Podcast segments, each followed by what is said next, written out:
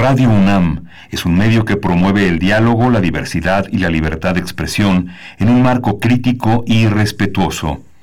Los comentarios expresados a lo largo de su programación reflejan la opinión de quien los emite, mas no de la radiodifusora. Radio UNAM presenta Primer Movimiento. El mundo desde la universidad.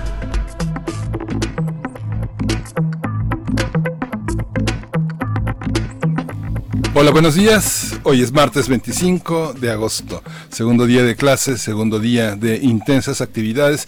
Bienvenidos, bienvenidas aquí a Primer Movimiento, bienvenida a la radio universitaria de Chihuahua que nos escucha de 6 a 7 de la mañana todos los días, de 7 a 8 en la hora local. Frida Saldívar en la orquesta dirigiendo la orquesta, Socorro Montes en los controles técnicos y Berenice Camacho del otro lado de la línea. Buenos días, Berenice, ¿cómo estás?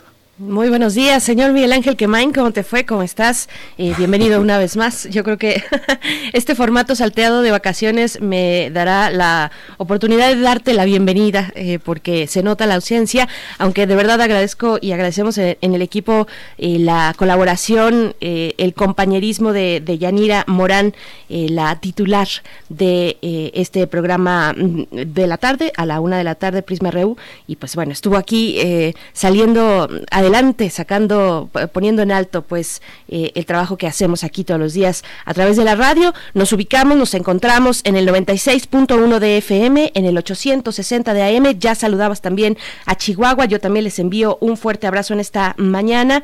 Y bueno, también nos encuentran en www.radio.unam.mx y en las plataformas de streaming de radio. Pues bueno, ahí estamos. Como todas las mañanas, a partir de las 7, poquito después, son las 7 con 6 hora del centro del país para eh, pues conversar sobre varias cuestiones. Ya notabas tú, ayer se estrenó el formato televisivo de clases a distancia. Se inició, se inauguró eh, con honores a la bandera en Palacio Nacional. Se inició este ciclo escolar 2020-2021 y bueno, falta mucho por ver, varias adecuaciones seguramente en las familias, al interior de los hogares y también con las y los docentes. Pues bueno, eh, ustedes, más bien yo preguntaría a quienes nos escuchan cómo vivieron el primer día de clases a distancia, particularmente a los niveles iniciales, como madres, como padres de familia, como docentes, los eh, niveles iniciales digo porque ahí es donde probablemente mm, yo identificaría que hace falta o que hará falta durante un buen tramo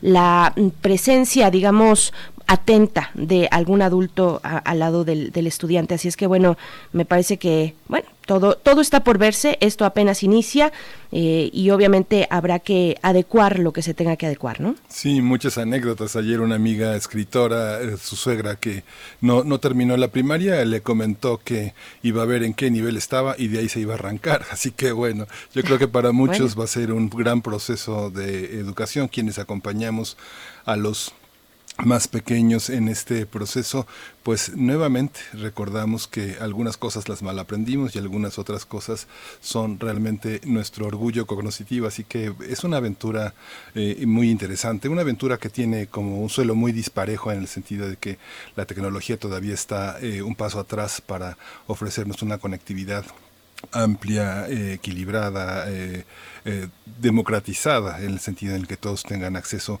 un televisor con capacidades y a un ordenador con, con una conexión también amplia. ¿no? Por supuesto, por un lado eso y también, bueno, hay muchas personas que están realizando sus actividades laborales fuera de casa. Entonces ahí también pareciera una complicación pues ya iremos viendo cómo, cómo se va sorteando también este modelo educativo y bueno, como lo sabemos, la, la pandemia o esta, esta forma que ha empleado la Secretaría de Educación Pública nos abre las puertas y ventanas a los hogares de este país. Vemos estas desigualdades, esto que mencionas sobre el acceso a la conectividad, a Internet, incluso a tener una televisión digital eh, donde puedas configurar los canales de forma adecuada para tener eh, acceder a estas clases, pues bueno, hay toda una discusión ahí muy interesante que debemos tener como sociedad. Ahí está la pregunta, ¿cómo vivieron el primer día de clases a distancia? Cuéntenos, arroba P nos encontramos así en Twitter, Primer Movimiento UNAM en Facebook. Rápidamente mandamos un saludo a Sofía Conguje, que ya desde tempranito nos manda igual eh, saludos, nos escribe y dice, ¿me pueden felicitar? Claro que sí, Sofía, feliz cumpleaños en esta mañana, muy tempranito. Un abrazo fuerte, gracias por tu escucha. Es una radio escucha que está ahí constante y muy participativa. Te mandamos un fuerte abrazo, pásalo muy bien. Y bueno, pues nos vamos con nuestro eh, corte informativo sobre la COVID-19, cómo amanecemos esta mañana en esos temas a nivel nacional, internacional y también lo que tiene que decir la UNAM. COVID-19. Ante la pandemia, sigamos informados. Radio UNAM.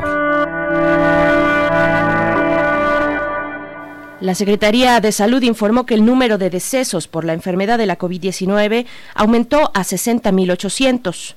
De acuerdo con el informe técnico ofrecido ayer por las autoridades sanitarias, los casos confirmados acumulados se incrementaron a 563.705 y el de, y el de sospechosos a 77.198. En la información internacional, investigadores de la Universidad de Hong Kong detectaron el primer caso de una persona que se infectó con el coronavirus después de recuperarse de una infección de COVID-19 en abril. Los científicos afirman que se trata del primer caso identificado de una persona que muestra que la reinfección puede ocurrir pocos meses después. Este caso fue detectado este mes en el aeropuerto de Hong Kong a su regreso desde Europa. El hombre de 33 años no desarrolló ningún síntoma en su segunda infección, por lo que los investigadores han señalado que los contagios posteriores podrían ser más leves.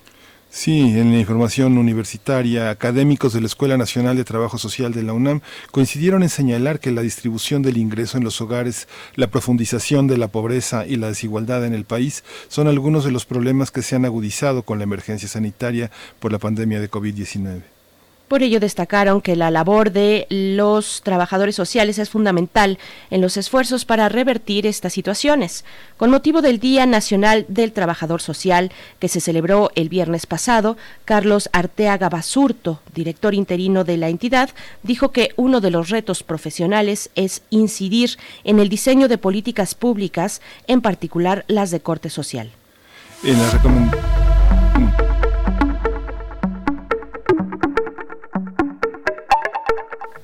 en las recomendaciones culturales como parte del programa El sector cultural tras la pandemia, reflexiones críticas a partir de hoy se realizará el foro Pensar la justicia cultural en tiempo de crisis en México. Esto está coordinado por Jacobo Dellán e Iván Ruiz en colaboración con la Cátedra Extraordinaria Nelson Mandela de Derechos Humanos en las Artes y el Instituto de Investigaciones Estéticas de la UNAM. La actividad de hoy es una entrevista de Jacobo Dayan a Jimena Medellín sobre la destrucción del patrimonio cultural como crimen de guerra. La transmisión se realizará a las 11 de la mañana a través del canal de YouTube de la Cátedra Inés Amor. Así lo encuentran fácilmente, eh, ingresan a YouTube y buscan Cátedra Inés Amor y lo van a encontrar para esta mañana, 11 de la mañana, la recomendación cultural para hoy. Y bueno, pues nos vamos, a ir con música, Miguel Ángel. Esta música está, esta primera canción está dedicada a Sofía Contreras en su cumpleaños y es de Enzo Enzo, Just quelqu'un de bien.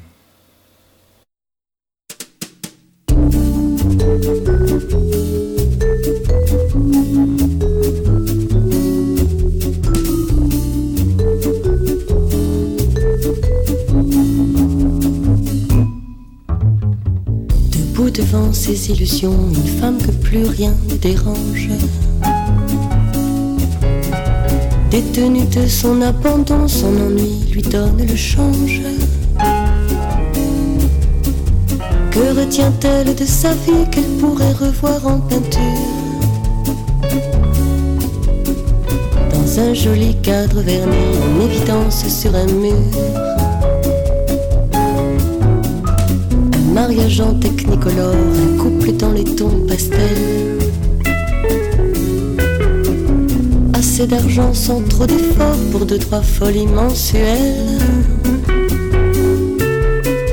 Elle a rêvé comme tout le monde qu'elle tutoierait quelques vedettes. Mais ses rêves en elle se font. Maintenant son espoir serait d'être juste quelqu'un de bien, quelqu'un de bien, le cœur portée de main, juste quelqu'un de bien, son grand destin, une amie à qui l'on tient, juste quelqu'un de bien, quelqu'un de bien.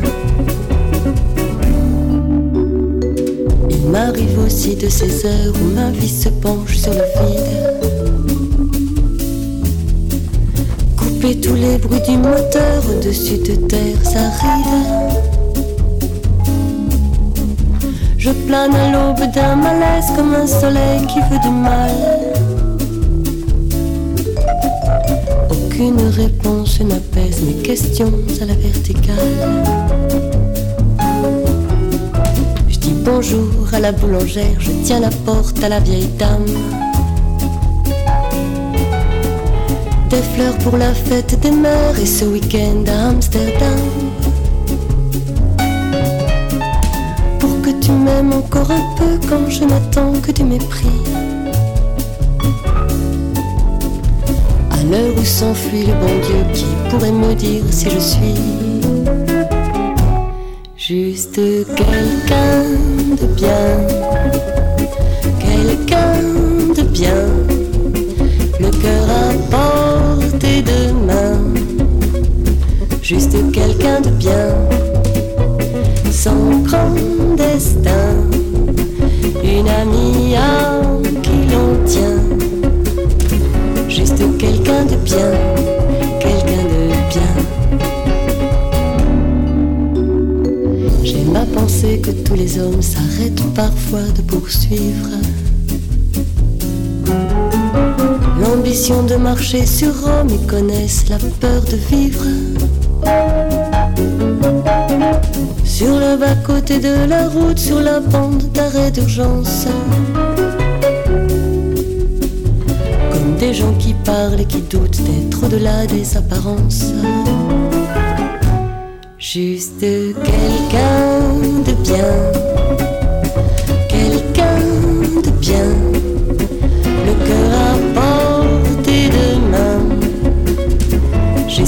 quelqu'un de bien, sans grand destin, un ami à qui l'on tient.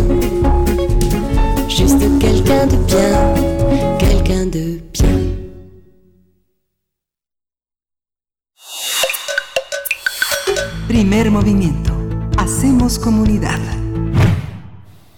Bien, después de escuchar esta canción eh, con una dedicatoria especial por cumpleaños, pues quiero preguntarles si ustedes saben qué es el Climatón 2020. Por ahí de marzo habíamos hablado de él, pero bueno, como muchas otras actividades se tuvo que suspender y ahora eh, pues precisamente vamos a hablar en unos momentos más, es nuestro arranque en esta mañana, vamos a hablar eh, sobre la convocatoria en, eh, en relación al cambio climático que organiza la revista de la Universidad de México. Eh, esta conversación con el doctor Francisco Estrada, él es coordinador del programa de investigación en cambio climático de la UNAM, así es que esto para el arranque del día de hoy, martes 25. Sí, vamos a tener también eh, la colaboración de Federico Navarrete, historiador, antropólogo e investigador del Instituto de Investigaciones Históricas de la UNAM. Y hoy el tema, bueno, estamos eh, a 500 años de la conmemoración de la conquista y el análisis a través de su eh, de este espacio que han abierto Noticonquista y la reflexión permanente del historiador Federico Navarrete. Por supuesto, y hoy también es martes de Meyer, martes de Lorenzo Meyer. Cada 15 días tenemos una charla, una conversación con, eh, ustedes lo conocen, es profesor investigador universitario con un interés centrado en la historia política mexicana del siglo XX a la actualidad y nos hablará y nos propone conversar y reflexionar sobre el tema de el dinero y las elecciones. Así es que, bueno, esto para la nota del día, por ahí de las 8 o 10 de la mañana estaremos con el doctor Lorenzo Meyer. Y en la nota internacional vamos a tener el análisis de las consecuencias del derrame de petróleo en Isla Mauricio con Francisco Cravioto Lagos. Él es investigador del Centro de Capacitación y Defensa de los Derechos Humanos e Indígenas, CKDHI. Y hoy la poesía necesaria está a cargo de Miguel Ángel Quemain. A ver, es una sorpresa hasta el momento, así es que a ver con qué nos acompaña para esta mañana. Gracias, Berenice. La mesa del día es el techo de cristal y la democratización de los partidos. Lo vamos a tocar con la doctora Flavia Freidenberg. Ella es investigadora titular C de tiempo completo definitiva del Instituto de Investigaciones Jurídicas de la UNAM. Eh, hay que seguirla. Flavia Freidenberg es eh, una, una mujer que se ha desarrollado al análisis de la política latinoamericana, la democratización y todos estos procesos que tienen que ver con la creación y desarrollo de los partidos políticos, va a estar en la mesa del día, del día de hoy. Bien, pues ahí los temas que proponemos para esta mañana, lo que se vaya acumulando y lo que ustedes quieran agregar en redes sociales. Les recuerdo que estamos en Twitter como arroba PMovimiento, así nos pueden encontrar y seguir, por supuesto. Y también en Facebook como Primer Movimiento UNAM. Y pues ahora sí, nos vamos con nuestro inicio de esta mañana, el Climatón 2020. Primer Movimiento. Hacemos comunidad. La Coordinación de Difusión Cultural, por medio de la revista de la Universidad de México, invita a los jóvenes a participar en el Climatón 2020. Este año el encuentro se realizará eh, de manera virtual, por lo que buscan ideas frescas, innovadoras y con impacto social para fortalecer a la UNAM de forma sustentable. Debido a la COVID-19, desde finales de marzo se tuvo que posponer el climatón de manera presencial. Sin embargo, se invita a todos los interesados e interesadas a formar un proyecto en equipo que ayude a comprender y atender algunos problemas sobre el cambio climático. Los equipos tendrán que presentar el problema que sustenta su proyecto desde una visión sistémica y responder preguntas como cuál es el problema que abordarán o cómo el problema se relaciona con las estructuras ambientales, económicas, sociales, políticas. Es decir, qué problema están abordando y qué quieren lograr. Asimismo, el comité organizador del evento se hará cargo de la selección de los grupos participantes. Todas las propuestas serán analizadas por un jurado de especialistas y las mejores serán premiadas al cierre del evento. El comité organizador está conformado por representantes de la revista de la Universidad de México, por la Dirección General de Atención a la Comunidad, así como por el Programa de Investigación en Cambio Climático, entre otras dependencias. Vamos a conversar en torno a esta convocatoria sobre el cambio climático y hoy nos acompaña el doctor Francisco Estrada. Él coordina el programa de investigación en cambio climático de la UNAM. Le agradecemos que esté esta mañana con nosotros y le damos la bienvenida. Bienvenido, Francisco. Hola, ¿qué tal? Buenos días, Berenice y Miguel, ¿cómo están? Bienvenido, muchas gracias. Muy bien, gracias, doctor Francisco Estrada.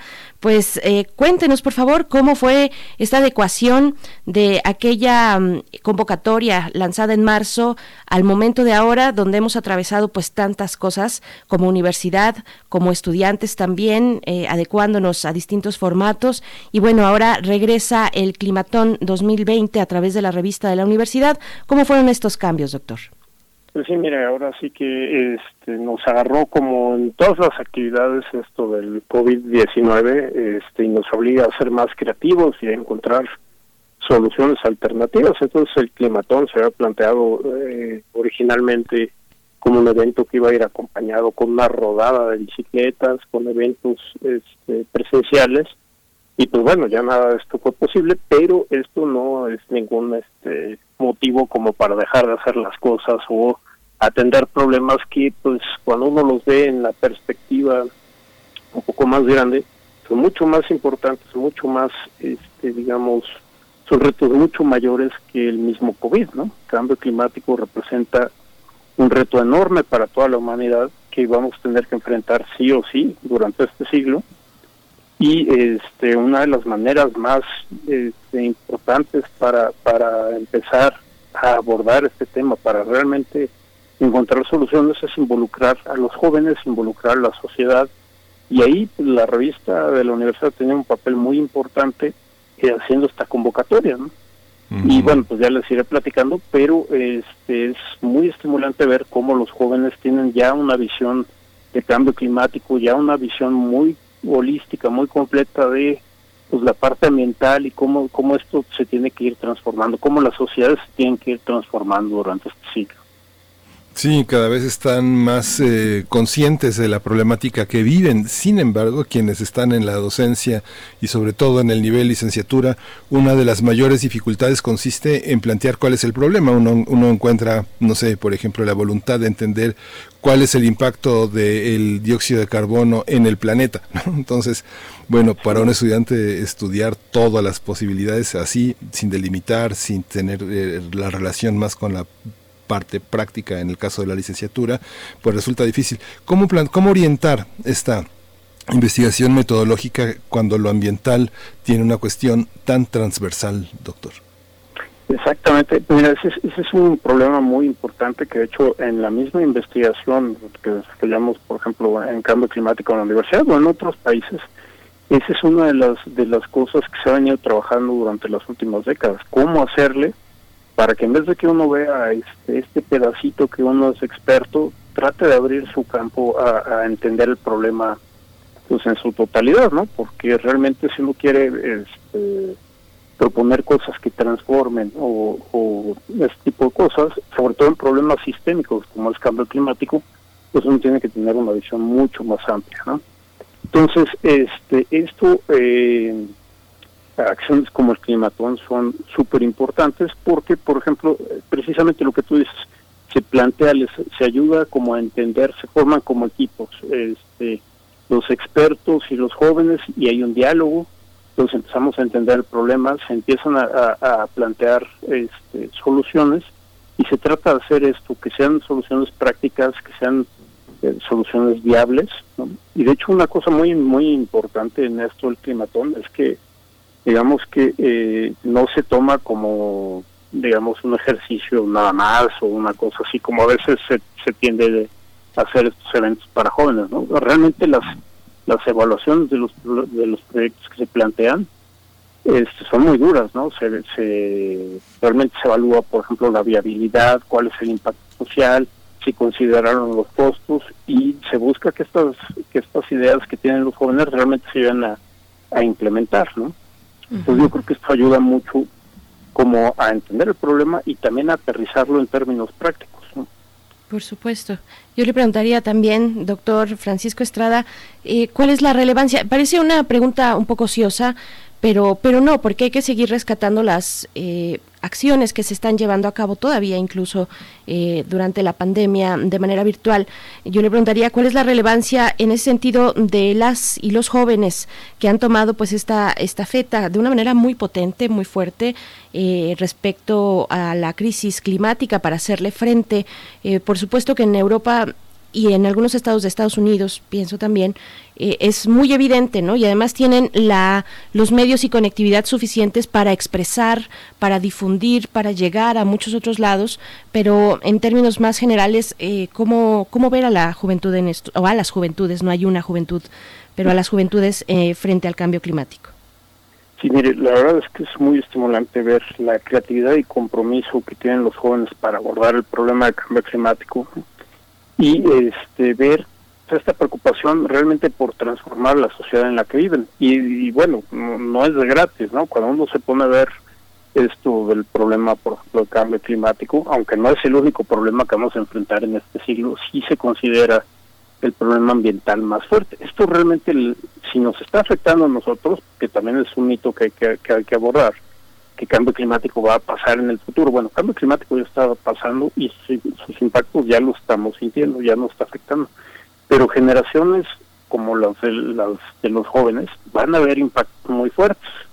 Por decirle algo, este eh, algunos estudios sobre los impactos económicos del cambio climático en México indican que eh, sería eh, similar a que se perdieran dos años o más del Producto Interno Bruto completo. O sea, realmente este, son problemas que pues a nosotros nos van a tocar, pero las siguientes generaciones son, son enormes, ¿no? O que la productividad agrícola del país se reduzca de manera muy significativa y tengamos problemas pues, de suficiencia alimentaria, ¿no? Este, entonces, este, todo esto, pues ya los jóvenes, las juventudes, como usted bien menciona, pues están entendiéndolo y están buscando cómo replantear esta relación con el medio ambiente de una manera que este, podamos tener un desarrollo más este, sustentable, ¿no? Y podamos eh, pues mantener un, pues, los niveles de vida y las expectativas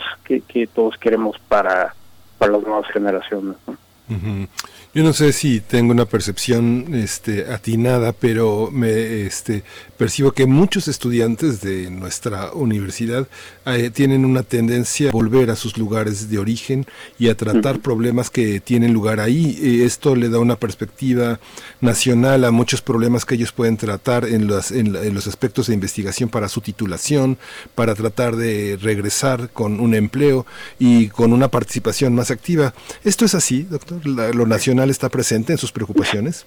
Sí, exactamente, ¿no? Tiene una visión este, nacional y como, como usted dice, este, es muy importante. Ellos van generando esta semilla y se la llevan y, este, bueno, esta semilla va a dar frutos en distintos lugares de la sociedad y esto, esto es fundamental para, para atender estos problemas ambientales, ¿no? No es, no es nada más que la universidad esté muy avanzada en, investigaciones en cambio climático o que el gobierno tenga este, de pronto algún experto que salió de la UNAM y esté trabajando por ellos, eh, eh, con ellos, sino que realmente este problema pues, penetre en la sociedad y realmente nos lleve a transformar la manera en que, pues, como le decía hace un momento, este, nos relacionamos con el medio ambiente y, realmente esto, eh, la, digamos, el resultado es que el cambio climático no va a ser tan severo, vamos a estar mejor adaptados para enfrentar a cambio, el cambio climático y vamos a reducir los impactos que mencionaba hace un momento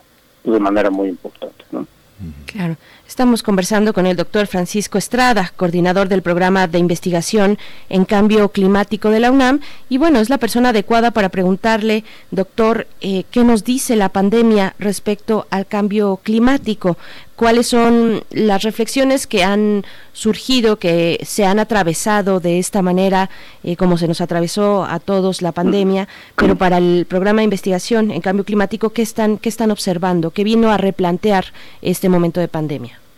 Pues mire, yo creo que la pandemia es este como si se nos aparecieran los fantasmas estos de Dickens, ¿no? Ah. Y nos, nos muestran lo, dónde estamos, qué tan preparados estamos como para enfrentar estos eh, problemas globales. Y pues la evaluación no es muy buena, ¿no? Porque este, digamos que el, el que ocurriera una pandemia de este tipo, como la del COVID, pues era algo que ya nos imaginábamos, que era pronosticable hasta cierta medida. Y eh, pues miren cómo nos agarró, ¿no? Todo tiene el mundo de cabeza, para la economía, este estamos tuvimos que replantear de sopetón pues muchísimas cosas entre ellas el climatón pero muchísimas otras cosas este y eso nos muestra qué tan vulnerable o qué tan qué tanto pues nuestra sociedad a pesar de la tecnología que nos ha ayudado muchísimo y nos sigue ayudando pues sigue siendo este muy vulnerable a estos a este tipo de, de situaciones globales. Y ahora como, como mencionaba hace un momento pues cambio climático es una situación mucho más compleja que no solo se va, a expresar, por ejemplo, en eh, nuevas enfermedades o transmisión de enfermedades que ya conocemos en otros lugares por estas este, enfermedades por vector, eh, sino que además nos va a pegar, por ejemplo, en el agua, nos va a pegar en la economía, nos va a pegar en la agricultura, y esto va a ocurrir de manera este, simultánea, va a ocurrir al mismo tiempo. Entonces es muy difícil este, que alguien se pueda adaptar a todo ocurriendo al mismo tiempo y además una característica muy importante del cambio climático. Hay lo que sabemos que no sabemos. O sea, con la pandemia pues teníamos la idea de como em, eh, posibles ocurrencias, que son, posibles eventos que son sorpresas, ¿no? que ni siquiera nos imaginamos que puedan pasar. Entonces, este tipo de este tipo de problemas tan inciertos, tan tan profundos, pues plantean este situaciones que pues la pandemia no le llega ni, a los talones, ¿no? Entonces, sí nos ha enseñado mucho cómo qué, qué tanto nos falta para estar preparados para un problema como cambio climático y por el otro lado nos ha enseñado mucho en la parte de mitigación. Básicamente hemos parado la economía mundial, la paramos por unos cuantos meses y esto no le hizo ni cosquillas a cuando se redujeron las emisiones pero eso no nos ayuda eh, básicamente nada a detener el cambio climático. Mire que hemos parado la economía como yo creo que pues nunca en los últimos 100 años, ¿no? Entonces, Eso también nos revela el tamaño del esfuerzo que la humanidad tiene que hacer en los próximos años si es que no queremos ver, pues no sé, como le mencionaba para México, que perdamos la mitad de la biodiversidad que tenemos. México, país megadiverso, imagínense perder la mitad y las implicaciones que esto tiene y las derivaciones, por ejemplo, no pierde diversidad, biodiversidad y está más expuesto a que salgan estas enfermedades emergentes, etcétera, etcétera. Entonces, pues sí nos pone como en, en una perspectiva, pues que ojalá pudiéramos ver con mayor optimismo, pero no es así, ¿no? Y esto es de gran ayuda porque nos quedan pues unas cuantas décadas para realmente cambiar el rumbo en el que va el planeta.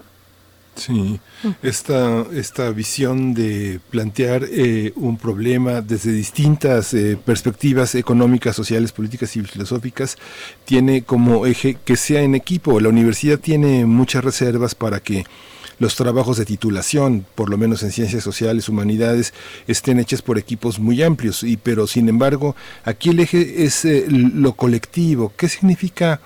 Trabajar eh, eh, en equipo a problemas como estos que plantea el, el climatón?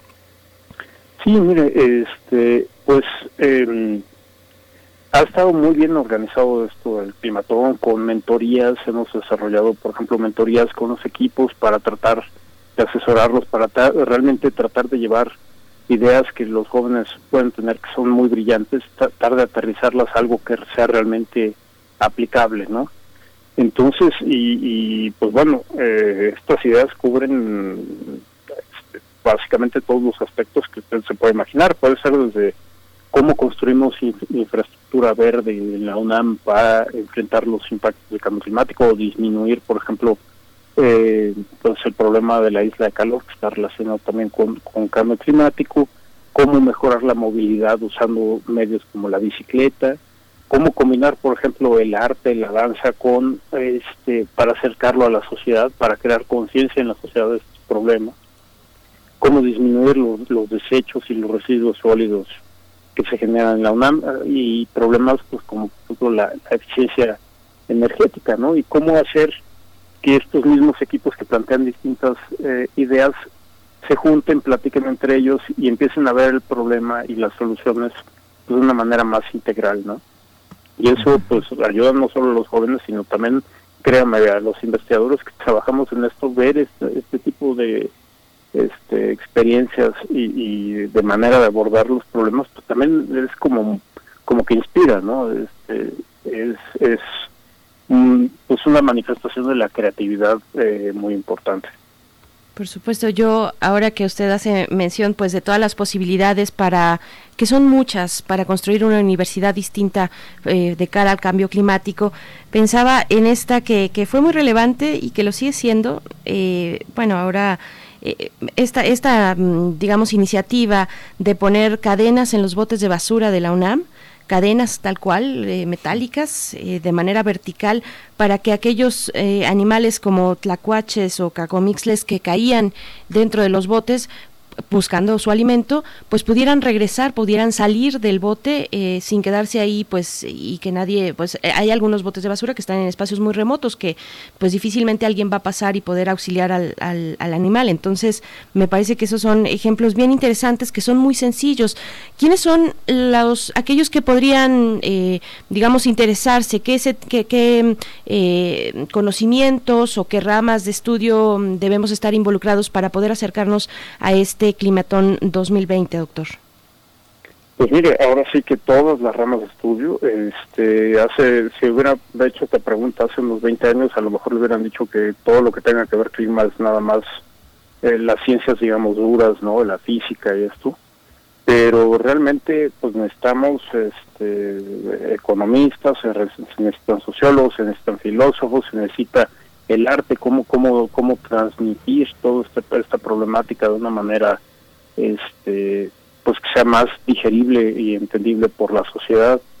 Se necesita de todo y como usted lo menciona, eso es, eso es lo excelente de la UNAM, ¿no? Que tenemos este mar, este mundo de, distintos conocimientos, distintas eh, maneras de ver eh, los problemas y de ver las soluciones y el climatón pues realmente es, es una manera de potenciar esto en el sentido de hacer a la UNAM más sostenible, más sustentable y de acercarla a este a empujarnos a todos a, a, a, ver este soluciones en cambio que se plantearon y que por cierto los invito a la gran final del Climatón 2020 que va a ser en Facebook Live este miércoles 2 de septiembre de, 9 a 11 de la mañana. Ahí ustedes van a poder ver todas estas propuestas y la diversidad de, maneras de, pensar y de, abordar estos problemas este pues no solo eso, sino, sino que realmente eh, este tipo de acciones nos ayudan a, integrar esto en, en la manera de, pues que abordamos en la sociedad el problema del cambio climático y el medio ambiente este proceso, doctor, eh, llega a su final el 2 de septiembre, pero todavía hay oportunidad de participar, de seguir el proceso. Cuéntenos dónde podemos seguirlo, eh, esta convocatoria, cómo la, cómo la extendemos a, un grupo de observadores o de todavía es posible de participantes. Sí, mire, este, ahorita, eh, bueno, sigue la etapa de seguir con mentorías, mejorar los, los algunas cuestiones de los proyectos, este, continuar con este esta retroalimentación entre los investigadores y los estudiantes para, para mejorar los proyectos y el la final del climatón que es donde pues esperamos que, se involucre la mayor parte de personas que se pueda eh, va a ser en Facebook Live este este miércoles que viene. Muy bien. Porque exactamente este miércoles que viene porque ya la próxima semana ya es septiembre. Sí, eh, sí de pronto el tiempo ahora con esta pandemia y este encierro y con todos los cambios, pues no tenemos la eh, medición, digamos, rutinaria del tiempo, pero no, ya llega septiembre para la próxima semana y será la final el 2 de septiembre, que es miércoles de la próxima semana. Está hecha la invitación ahí. Nada más, mm, ¿alguna otra duda que tengamos? ¿A qué sitio nos podemos dirigir, eh, doctor Francisco Estrada? Bueno, se pueden dirigir al, sitio del Climatón 2020 de la UNAM, a la, a la revista de la universidad, y también, bueno, los invito a que se acerquen al programa de investigación en cambio climático si quieren participar en cuestiones de cambio climático, si quieren aprender más sobre cambio climático, si se quieren integrar este, a acciones que se estén desarrollando. Pues este, el PINC, el programa de investigación en cambio climático, es un excelente lugar también para, para abordar este tema. Perfecto. Pues le agradecemos mucho esta conversación. Vamos a estar el próximo miércoles ahí atentos y, viendo las posibilidades, la creatividad también de las y los estudiantes en este climatón 2020 eh, que organiza el programa de investigación en cambio climático. También está involucrada la revista de la universidad y otras dependencias también que incluso conforman el jurado. Eh, le agradecemos mucho, doctor Francisco Estrada. Eh, nos escuchamos pronto. Ojalá tengamos oportunidad de conversar. Muchísimas gracias a ustedes. Excelente día. Gracias, doctor. Hasta pronto. Hasta luego.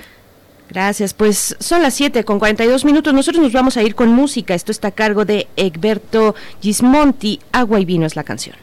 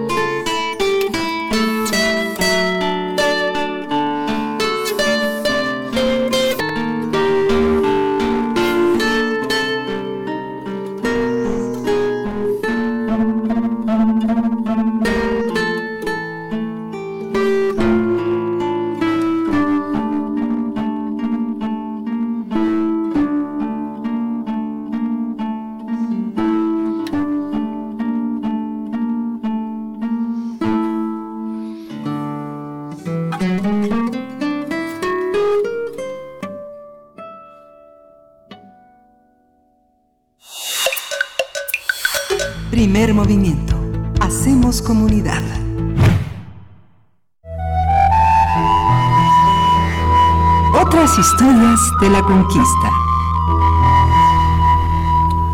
Ya está con nosotros el doctor Federico Navarrete, historiador, antropólogo e investigador del Instituto de Investigaciones Históricas de la UNAM.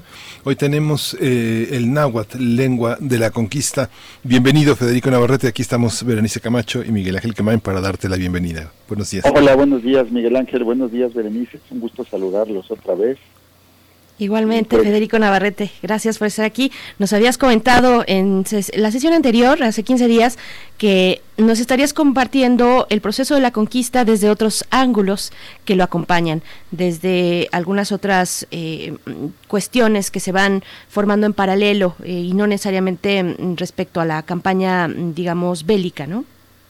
Sí, exactamente, es un poco pensar el propósito de, estas reflexiones es un poco pensar la conquista más allá de la conquista, o sea, más allá de, los eventos militares de 1519 a 1521, que es lo que normalmente llamamos conquista, pues estamos hablando de un proceso mucho más largo y que muchas veces resulta sorprendente porque no se reduce precisamente a esta guerra que creemos conocer también, ¿no? Y, y justamente el ejemplo de hoy el, es el es hablar de un idioma, el náhuatl, y de y de, y de su papel en la conquista y del éxito que tuvo gracias a la conquista.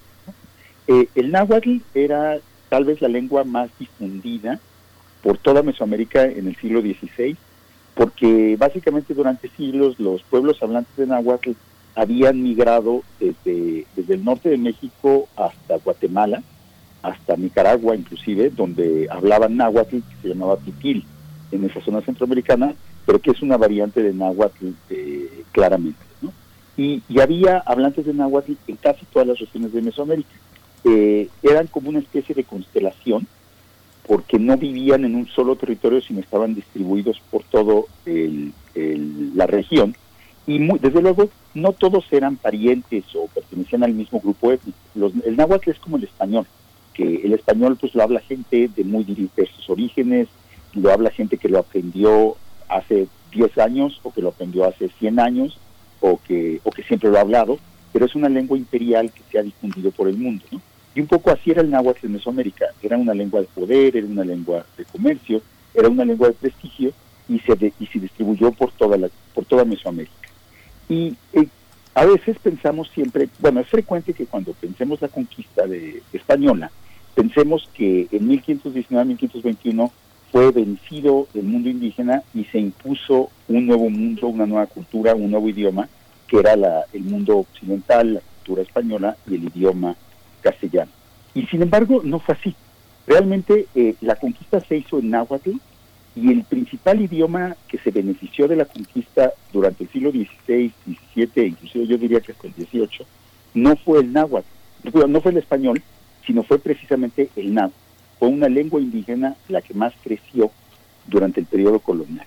Y esto, y esto justamente, esta paradoja, entre comillas, es lo que les quisiera explicar el día de hoy. Eh, el, primer punto tiene que ver con que la conquista misma se realizó en Nápoles. finalmente, eh, queda claro que la conquista, que los españoles lograron ganar porque se ganaron la confianza y construyeron alianzas con la mayoría de los pueblos indígenas del centro de México. Los texcocanos, los chalcas, los tlaxcaltecas, los huejotzincas, y digo, la lista, no acabaríamos de decir la lista de pueblos si empezamos a recitarla ahora en el tiempo que tenemos. Y, y lo que todo el mundo suele olvidar es que esas alianzas y esas negociaciones que fueron claves para el triunfo español se realizaron no en español, como dice Cortés, sino se realizaron en náhuatl. Es decir, Cortés hablaba en español lo que él decía. Y luego Malinche traducía al náhuatl y Cortés nunca pudo saber cómo traducía Malinche sus palabras porque él no hablaba náhuatl. Entonces, Cortés da por sentado que Malinche decía exactamente lo que él decía, pero en realidad no lo podemos saber. Y luego los, los gobernantes indígenas aliados de los españoles escuchaban las palabras de Malinche en náhuatl le respondían en náhuatl. Seguro ahí había una conversación, una aclaraciones para que Malinche les explicara lo que Cortés quería decir, para que ellos se pusieran de acuerdo en Malinche que era lo mejor responderle a Cortés. Y finalmente Malinche traducía al español la respuesta de los gobernantes nápoles. Pero en realidad, y Cortés a ser vasallos del rey de España. Pero en realidad no podemos saber qué se decían Malinche y los gobernantes y qué le decían los gobernantes a Malinche. Solo tenemos la versión de, de Cortés, que es una versión basada en la ignorancia, en el hecho de que él no hablaba la lengua náhuatl. Entonces, aquí tenemos una primera, un, inmenso misterio que lamentablemente quizá nunca logremos resolver del todo, pero que es clave para entender la conquista, que es que estas negociaciones conducidas en lengua indígena, conducidas en náhuatl, no las conocemos. Y no sabemos exactamente cómo Malinche tradujo rey, cómo Malinche tradujo servicio, cómo este, Malinche tradujo vasallo, cómo tradujo, este, Malinche tradujo verdadera religión, Dios, todos los conceptos que, que Cortés este, utilizaba en español, cómo fueron traducidos al náhuatl, no sabemos. Entonces, eh, lo que sí sabemos es que los acuerdos se construyeron en náhuatl, no en español. Y que entonces los términos de la alianza deben haberse dado de acuerdo a las categorías mesoamericanas náhuatl, que quizás sean equivalentes a las categorías españolas, pero pues no podemos saber exactamente cuánto, podemos especular un poquito. Pero el hecho es que entonces el ejército que conquistó México no era un ejército que hablara español, era un ejército que fundamentalmente hablaba náhuatl. Si, si, ya habíamos visto en, en presentaciones anteriores que 99% o más de los soldados eran indígenas, bueno, pues de ese 99% de los soldados del ejército conquistador que eran indígenas, pues la mayoría, si no era hablante de náhuatl, entendía náhuatl. Entonces la lengua dominante del ejército también era náhuatl, mientras que español no lo hablaba más del 1% de los participantes en el ejército. Entonces, las alianzas se hicieron en náhuatl y la, las guerras se combatieron en náhuatl. Eh, en sus cartas de relación, cuando habla del sitio de México en 1521, Cortés tiene pasajes muy interesantes de las cosas que se gritaban los tlaxcaltecas y los mexicas como enemigos jurados. Todas ellas, desde luego, se gritaban en náhuatl. Porque también no hay que olvidar que los enemigos de los españoles y sus aliados, los mexicas y, los que quedaron de su lado, también hablaban. Entonces, eh, el, el, hecho histórico es que la conquista se hizo en náhuatl, fue hecha por nahuaparlantes de los dos bandos, y que la mayoría de los vencedores de la conquista eran nahuatlatos, es decir, hablaban la lengua náhuatl. Entonces, la lengua náhuatl fue la lengua conquistadora en 1521, cuando cayó México Tenochtitlan, y lo que es muy interesante es que si vemos lo que pasa en los siguientes 20 años, el, el, náhuatl conquista la Nueva España.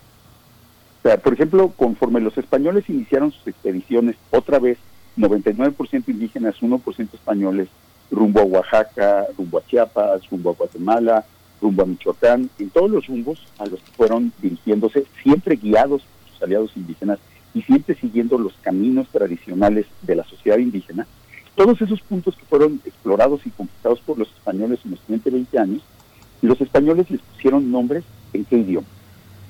No en español, se los pusieron en náhuatl. O sea, por ejemplo, en Oaxaca, la mayoría de los topónimos hasta la fecha uh -huh. son topónimos náhuatl. Por ejemplo, la misma ciudad Oaxaca, Oaxaca, en el corazón, en el, este, en, el, en la nariz del cerro. Eh, en, la, en la Sierra Mije, por ejemplo, tenemos Tlahuitoltepec, que es un nombre precioso, que es la sierra, eh, la montaña de las flechas. Tenemos Tamazulapan, que es el lago, el río de los eh, de los de las de las ranas y así sucesivamente. En Oaxaca, en Chiapas y en Guatemala, casi todos los topónimos están en agua. Quetzaltenango, eh, el Guatemala misma son palabras nuevas.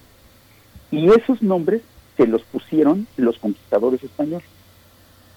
Porque durante todo, o sea, los españoles que iban a, a regiones cada vez más diversas de Mesoamérica, donde se hablaban idiomas muy variados, preferían ponerle nombres a los lugares en náhuatl, que era una lengua que ellos ya conocían, y preferían siempre, los pocos españoles que hablaban alguna lengua indígena, la lengua indígena que hablaban era náhuatl.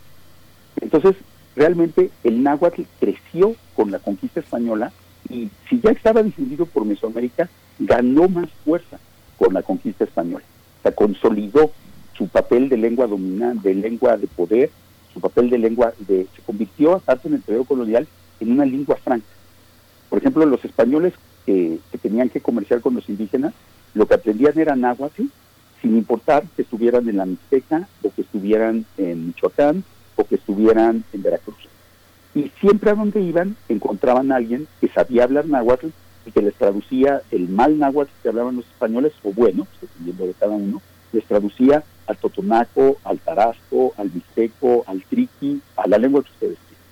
Entonces, el náhuatl se convirtió realmente en la lengua franca del periodo colonial. Creció en importancia bajo el periodo colonial porque los españoles mismos la utilizaron también como una lengua de evangelización. Es decir, en el siglo XVI inventaron un nuevo tipo de náhuatl, que es el náhuatl cristiano de los diccionarios y de los textos católicos del siglo XVI, que es una variante del náhuatl culto de los, nobles del siglo XV, pero cristianizada. Y esa lengua náhuatl también fue un vehículo de evangelización. Los españoles también hicieron doctrinas, hicieron, eh, predicaron en otros idiomas, en mixteco, en, muchísimos idiomas diferentes, pero la mayor producción de textos y el mayor trabajo de cristianización de una lengua fue el de la lengua náhuatl.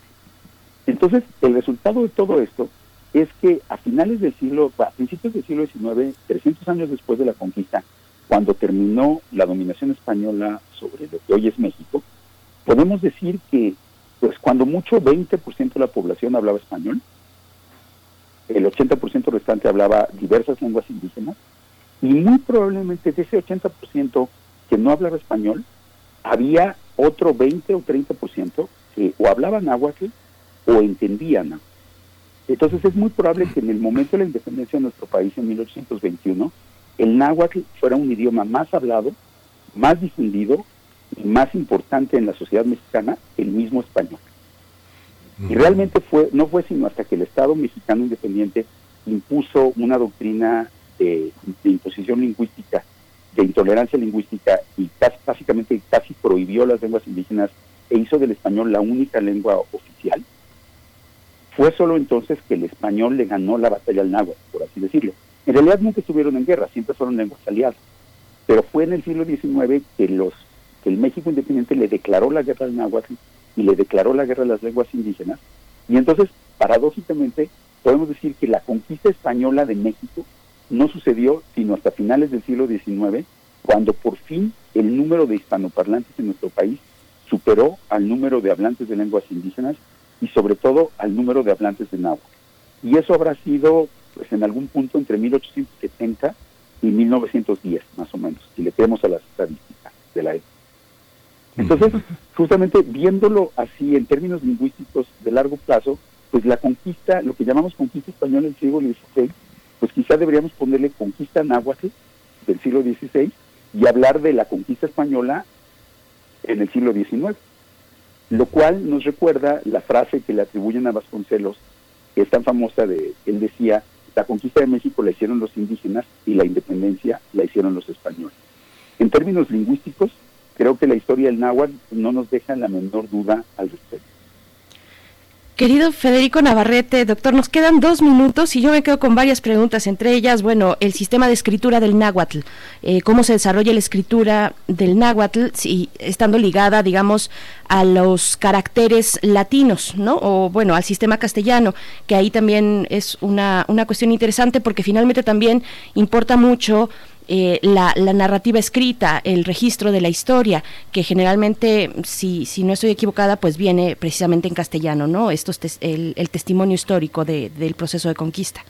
Bueno, el, el náhuatl, como, como les decía, en el siglo XVI, cuando los, eh, tanto los propios náhuatl como los misioneros católicos, sobre todo, pero también, por ejemplo, los escribas de los tribunales, desarrollaron una alfabetización del náhuatl que, fue sistematizada por Alfonso de Molina, Alonso de Molina en su diccionario El Náhuatl y por Olmos y Sagún en sus grandes obras. Y esta alfabetización del náhuatl del siglo XVI eh, funcionó súper bien. Eh, eh, el náhuatl se pudo escribir con mucha facilidad. Era una lengua mucho más fácil de alfabetizar que otras lenguas mesoamericanas porque no tenía tonalidades, porque tenía menos saltillos y menos sonidos diferentes que el español. Entonces era relativamente fácil de, alfabetizar siguiendo un poco la fonética española, que es lo que el, el náhuatl clásico está escrito como si fuera con fonética española, pero es náhuatl desde luego. Y este y entonces ese náhuatl escrito se difundió por toda Mesoamérica. Por ejemplo, en Oaxaca en el siglo en el periodo colonial era frecuente que los pueblos hubiera escribanos que hablaban triqui y náhuatl, y que producían documentos bilingües en náhuatl que eran enviados a las autoridades de Oaxaca que los leían en náhuatl y respondían en náhuatl. era más raro que hubiera escribanos que hablaran una lengua indígena y español. Por ejemplo, la lengua que se utilizaba era más el náhuatl que el español.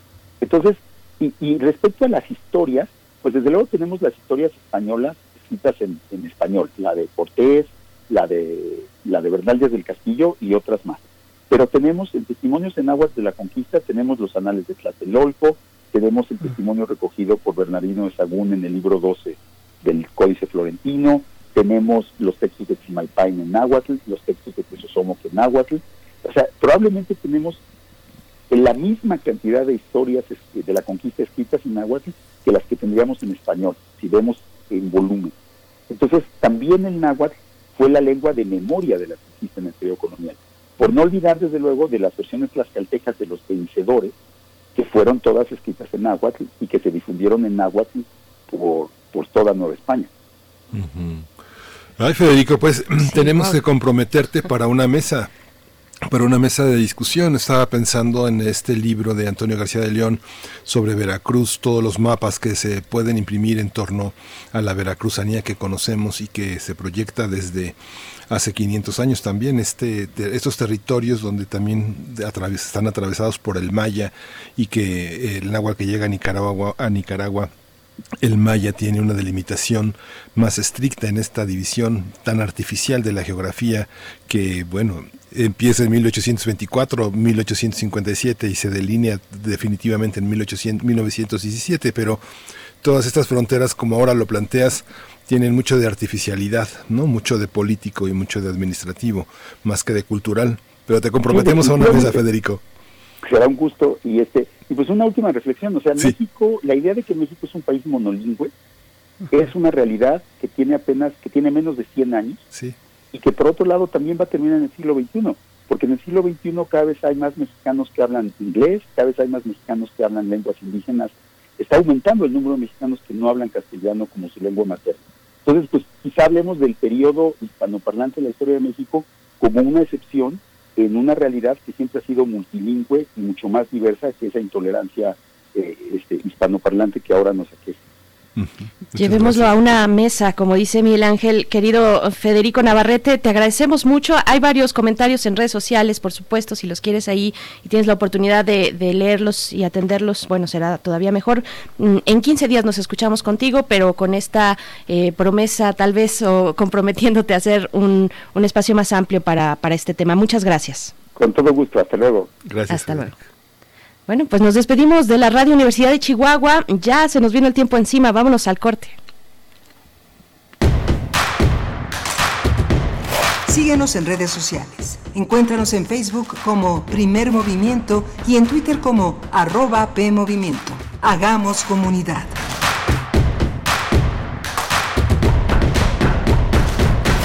En el regreso a clases, tu futuro no se detiene. Unidos, sociedad, gobierno y medios de comunicación, llevamos la escuela a tu televisión, lunes a viernes desde las 8 de la mañana. Así, seguirás estudiando desde educación inicial hasta bachillerato mientras podemos estar juntos otra vez. Consulta las guías para saber en qué canal y a qué hora le toca a tu nivel escolar y no te pierdas ni una clase, porque podemos estar a distancia, pero siempre estamos unidos. Gobierno de México. Pidió a los chicos que a la hora del recreo se encontraran en la biblioteca. Empezó planteando el problema a ver si el culpable se declaraba, ha desaparecido un libro y necesito encontrarlo. ¿Quieres saber qué sigue? Ahora que toca quedarnos en casa para cuidar de nuestra salud, aprovecha y lee con tu familia los libros de la colección Árbol. Son gratis y están en INE.mx. En México, tú cuentas conmigo, yo cuento contigo. Contamos todas, contamos todos. INE.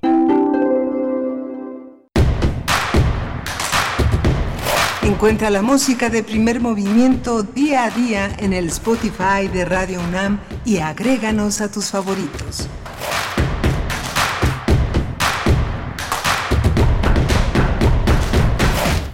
Muy buenos días, ya estamos de vuelta en primer movimiento para iniciar nuestro segundo momento, nuestra segunda hora de transmisión en esta mañana de martes 25 de agosto. Se nos agota el mes y, bueno, qué rapidez y qué dificultad también para llegar a estos plazos donde estamos ya en la semana de inicio de ciclo escolar 2020-2021. Son las 8 con 4 minutos de la mañana. Estamos transmitiendo totalmente en vivo a través del 96.1 de FM, del 860 de AM y en www.radio.unam.mx. Todo el equipo de primer movimiento, pues atentos con la dirección de Frida Saldívar allá en cabina. Ella tiene esa posibilidad con sana distancia de estar en la producción ejecutiva y en esta mañana acompañada de Socorro Montes en los controles técnicos. Le doy la bienvenida a mi compañero Miguel Ángel Quemain del otro lado del micrófono. Bienvenido y buenos días, Miguel Ángel. Hola, Bernice Camacho, buenos días. Buenos días también a todos nuestros amigos de la Radio Nicolaita. Buenos días a todos los radioescuchas que están desde las 7 de la mañana acompañando esta transmisión y acompañándonos en la reflexión y en el discurrir de ideas estas eh, últimas eh, en la voz de Federico Navarrete, que ha hecho una labor de exhumación del pasado de la conquista en esta conmemoración de los 500 años y que hoy puso una pregunta, te, acordarás de aquellos años, de aquellos tiempos donde el español era la única lengua que hablábamos los mexicanos. Es una pregunta fascinante, Berenice. Por supuesto, es fascinante con lo que cerraba esta idea que nos quería también dejar y que ojalá podamos ampliar eh, efectivamente en una mesa, en un espacio más amplio, pues, más grande, más importante, eh, mm, de la idea de que en México es, eh, es un país monolingüe, pues es una idea de hace 100 años, ni antes y tampoco ahora, por fortuna. sabemos que, que, es un país pluricultural, plurilingüe, pues, con muchas cuestiones que seguir abordando, desde ahora distintos temas contemporáneos que, atañen a las comunidades indígenas. Y bueno, yo quisiera dar lectura nada más brevemente a algunos comentarios que nos hacen en redes sociales. María Elizondo dice, qué tema fascinante, cómo pudo la Malinche traducir no palabras, sino cosmovisiones, sin tener ni siquiera idea de lo que significaba. Eh, dice, pido, pido seguir tratando este tema. Pues sí, ojalá tengamos la oportunidad con eh, el doctor Federico Navarrete y algún otro invitado o invitada, que hay muchos en el Instituto de Investigaciones Históricas que podrían acercarnos pues a estas conversaciones. También José Rivera, espléndida exposición del doctor Navarrete, la conquista de los imperios mesoamericanos por el imperio español a través de la lengua imperial nahuatlaca. Eh, gen fundacional de la idiosincrasia mexicana. Está también Lick Min por aquí nos dice qué interesante, pero qué feo que pues al final los el final lo sabemos todos eh, y, y, agrega también más adelante, pero ¿por qué tiene varias escrituras? El nahua luego Nahua con G, y por qué se perdió el arte tlacuilo. Bueno, pues todas estas cuestiones ojalá tengamos oportunidad seguramente de abordarlas en un eh, futuro muy cercano.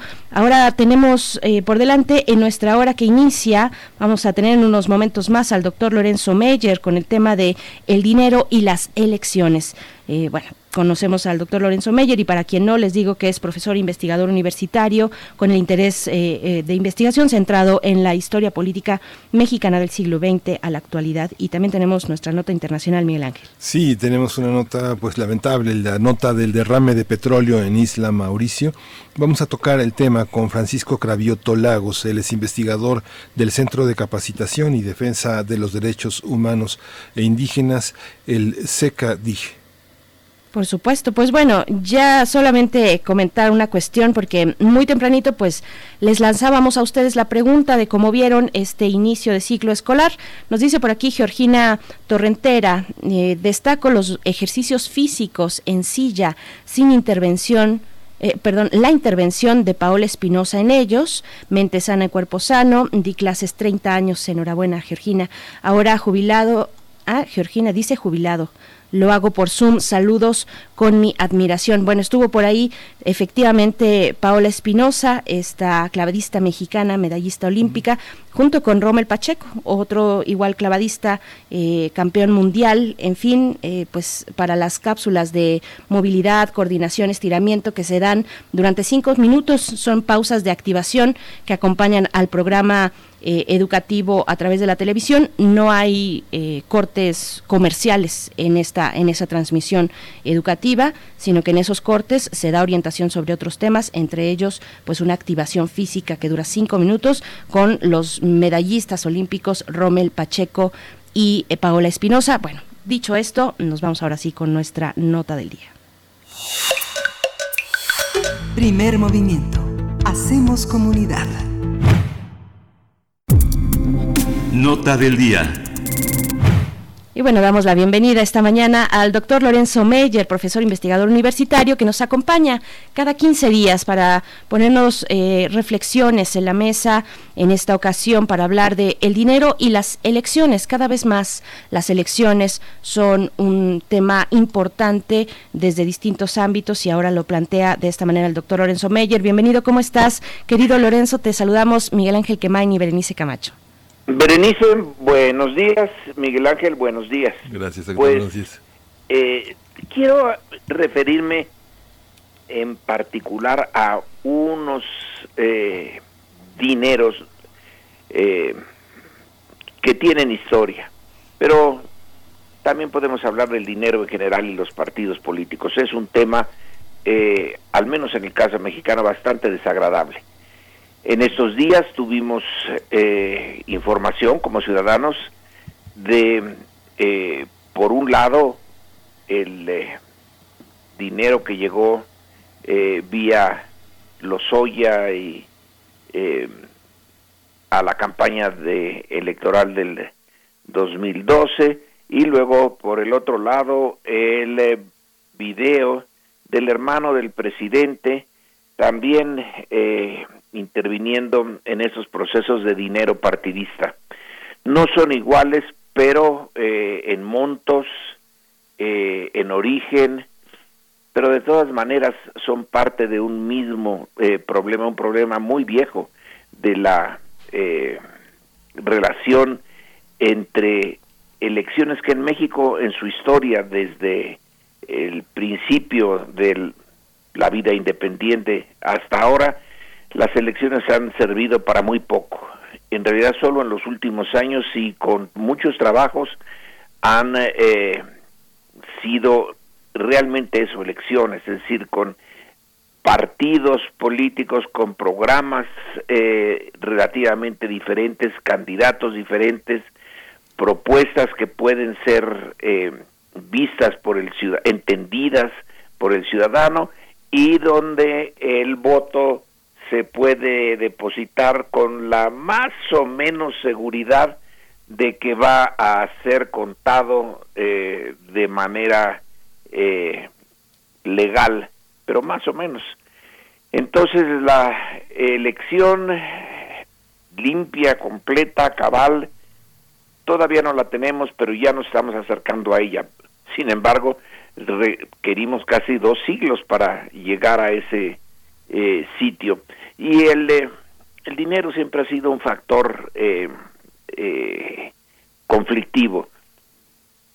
Yo quiero referirme en particular a uno que es el dinero del extranjero. no sé si ustedes recuerden, son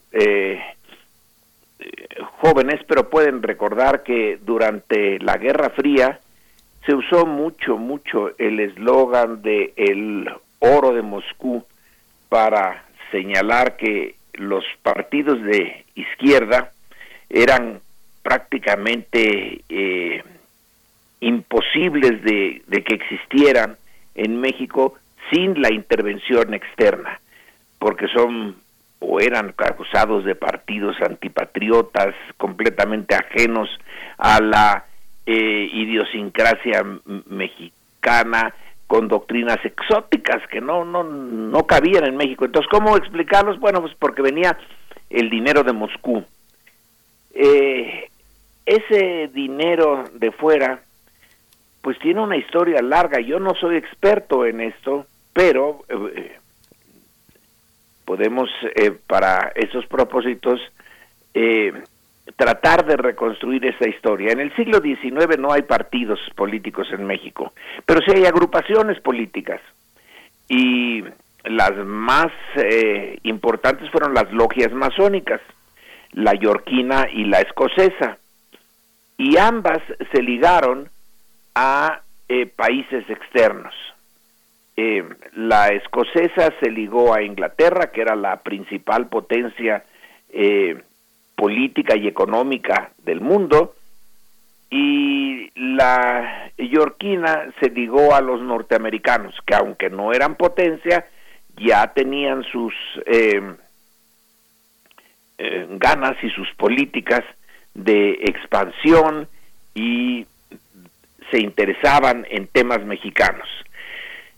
No sé si les llegó directamente dinero de eh, sus sedes en Inglaterra y en Estados Unidos a las logias, que insisto eran como protopartidos.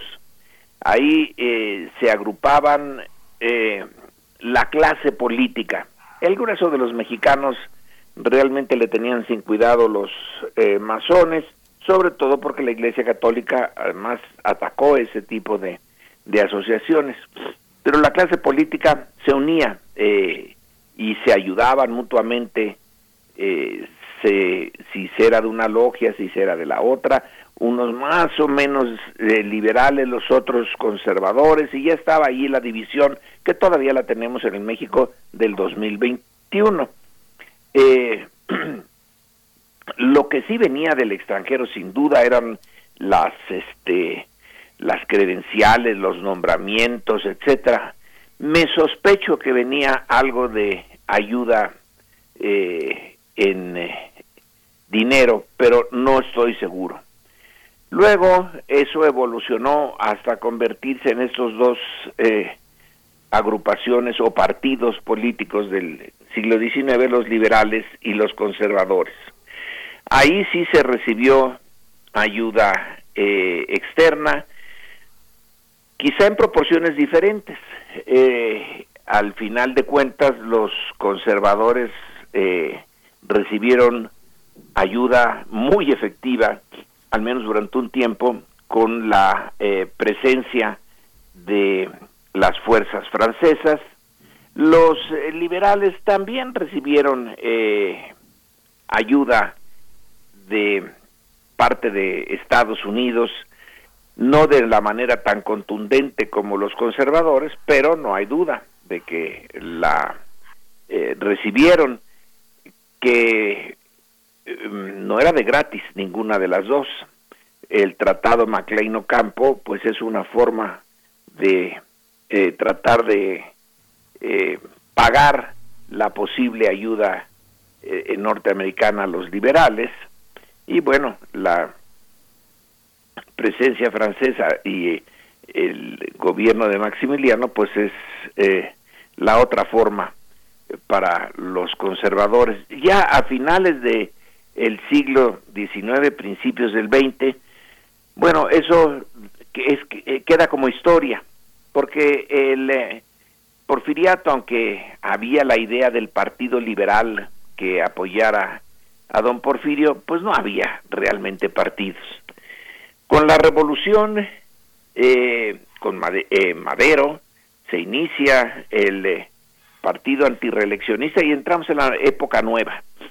Ahí, a mí al menos, em, me, no me sorprendió, pero sí me llamó la atención en una investigación que hice que el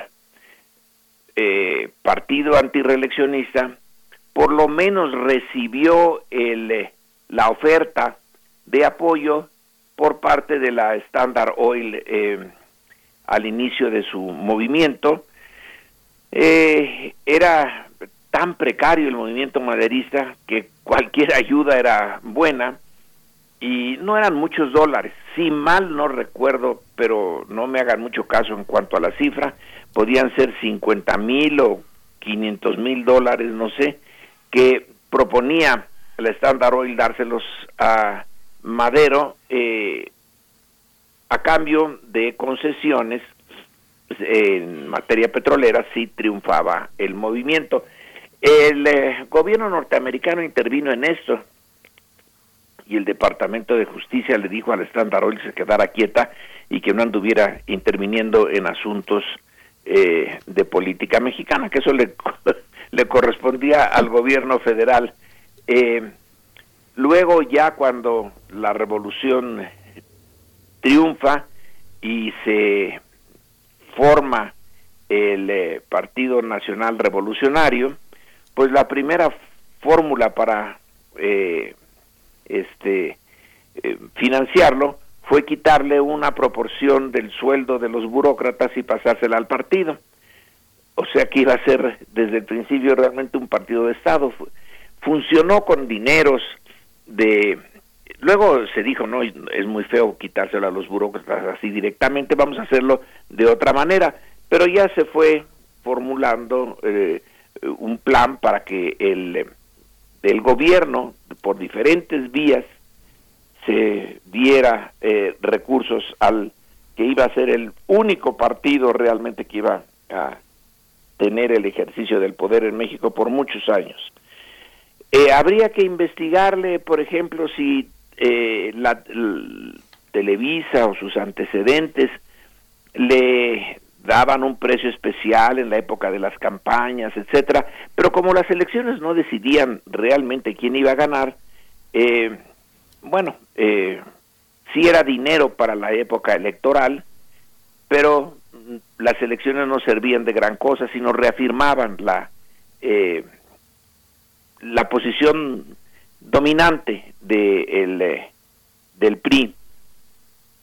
El PAN se mantenía, ese sí, con rifas, con dineros, este, pues, eh, legales, pocos, etcétera, y el Partido Comunista o Vicente Lombardo Toledano, yo creo que hay eh, evidencia de que sí recibieron eh, dinero del exterior, pero no mucho. Eh, em, realmente Daniel Spencer en su libro sobre Vicente Lombardo Toledano, pues sí da la evidencia de que desde la URSS llegaba un dinerillo, no mucho, para eh, el eh, Partido Popular eh, Socialista de Vicente Lombardo Toledano, eh, pero pues la, la elección misma no tenía mucho sentido, tampoco era particularmente relevante el papel del, del dinero,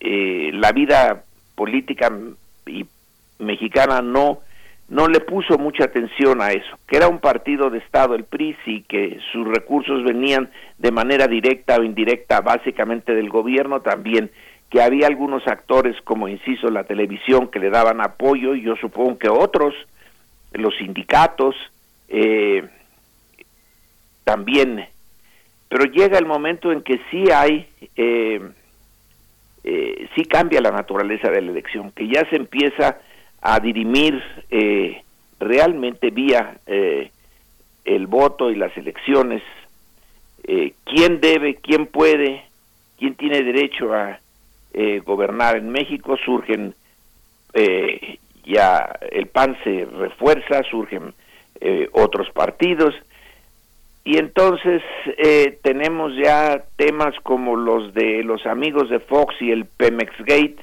en donde se hace evidente ya que ahora los partidos son importantes, que tienen fuentes de financiamiento no legales y legítimas, y ahí estamos entrando ya en el problema que nos trae al día de hoy. Eh, ¿De dónde salió el dinero que le entregaron al hermano de López Obrador? Bueno, pues todavía está por eh, verse hay la eh, recomendación del presidente a su hermano de que se vaya a declarar a la fiscalía y a todos los órganos, que hay varios órganos eh, encargados de este asunto de la legalidad o ilegalidad de los dineros, y está el de eh, Lozoya. Ahí lo interesante es que el oro viene de Brasil, eh, esa sí es una novedad, que las grandes potencias en alguna medida, algunas de manera importante, sobre todo en el siglo XIX, y luego de manera bastante marginal hayan intervenido con recursos en los procesos partidistas en México, pues eh, no llama la atención, es parte de la naturaleza del sistema internacional, las grandes potencias se meten en todo eh, en busca de la defensa de sus intereses. Pero esto de que del Brasil lleguen dineros para la campaña eh, presidencial del 2012 con varios millones de, de dólares eh, y que después van a seguir llegando esos eh, recursos, pero ya no del Brasil, sino de las eh, corruptelas o corrupcionzotas, más que corruptelas parece como cosa pequeña, que hace la empresa brasileña Odebrecht en sus tratos con México, ahí es México el que le empieza a regresar y en grande el eh, favor inicial eh, hecho al eh, PRI de unos millones de dólares. Y el, esta historia sí ya urge, debe determinarse, porque uno de los de los temas candentes en la eh, democracia imperfectísima que vivimos nosotros y la imperfecta que vive el mundo, basta nada más voltear a los Estados Unidos y ver cómo eh, se hace el financiamiento de los partidos.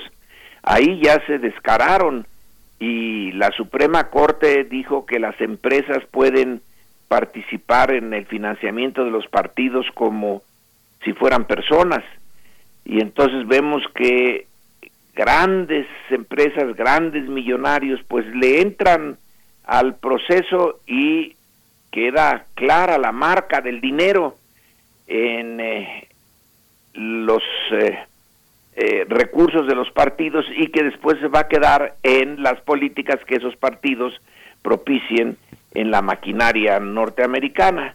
Bueno, aquí también entonces la esencia de la votación pues queda realmente eh, desvirtuada. No, no es que sea imposible, ya funciona más o menos la democracia electoral en México, más o menos.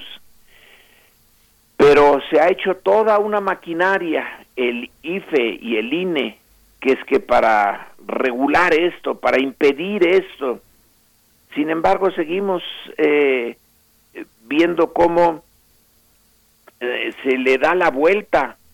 Hay una maquinaria que eh, cuesta mucho, que la mayoría de los mexicanos decimos el IFE primero y el INE después están cobrando muchísimo por esta idea de crear una estructura que le arranque el control de las elecciones a la Secretaría de Gobernación como era el pasado y se la dé a una organización autónoma que va a vigilar realmente con celo que todo se haga de acuerdo a la ley. Y sin embargo, con las evidencias que están saliendo en estos días, que no son nuevas, eh, se ve que todavía esa maquinaria o no quiere o no puede funcionar y que estamos en un eh, momento en que, y con eso termino, las elecciones sí importan, pero no hemos logrado evitar que el dinero eh, que no debía de estar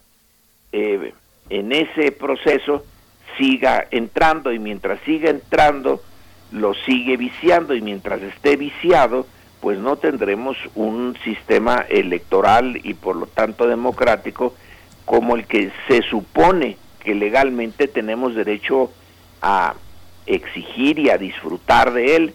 Todavía esa meta no, llega, no llegamos.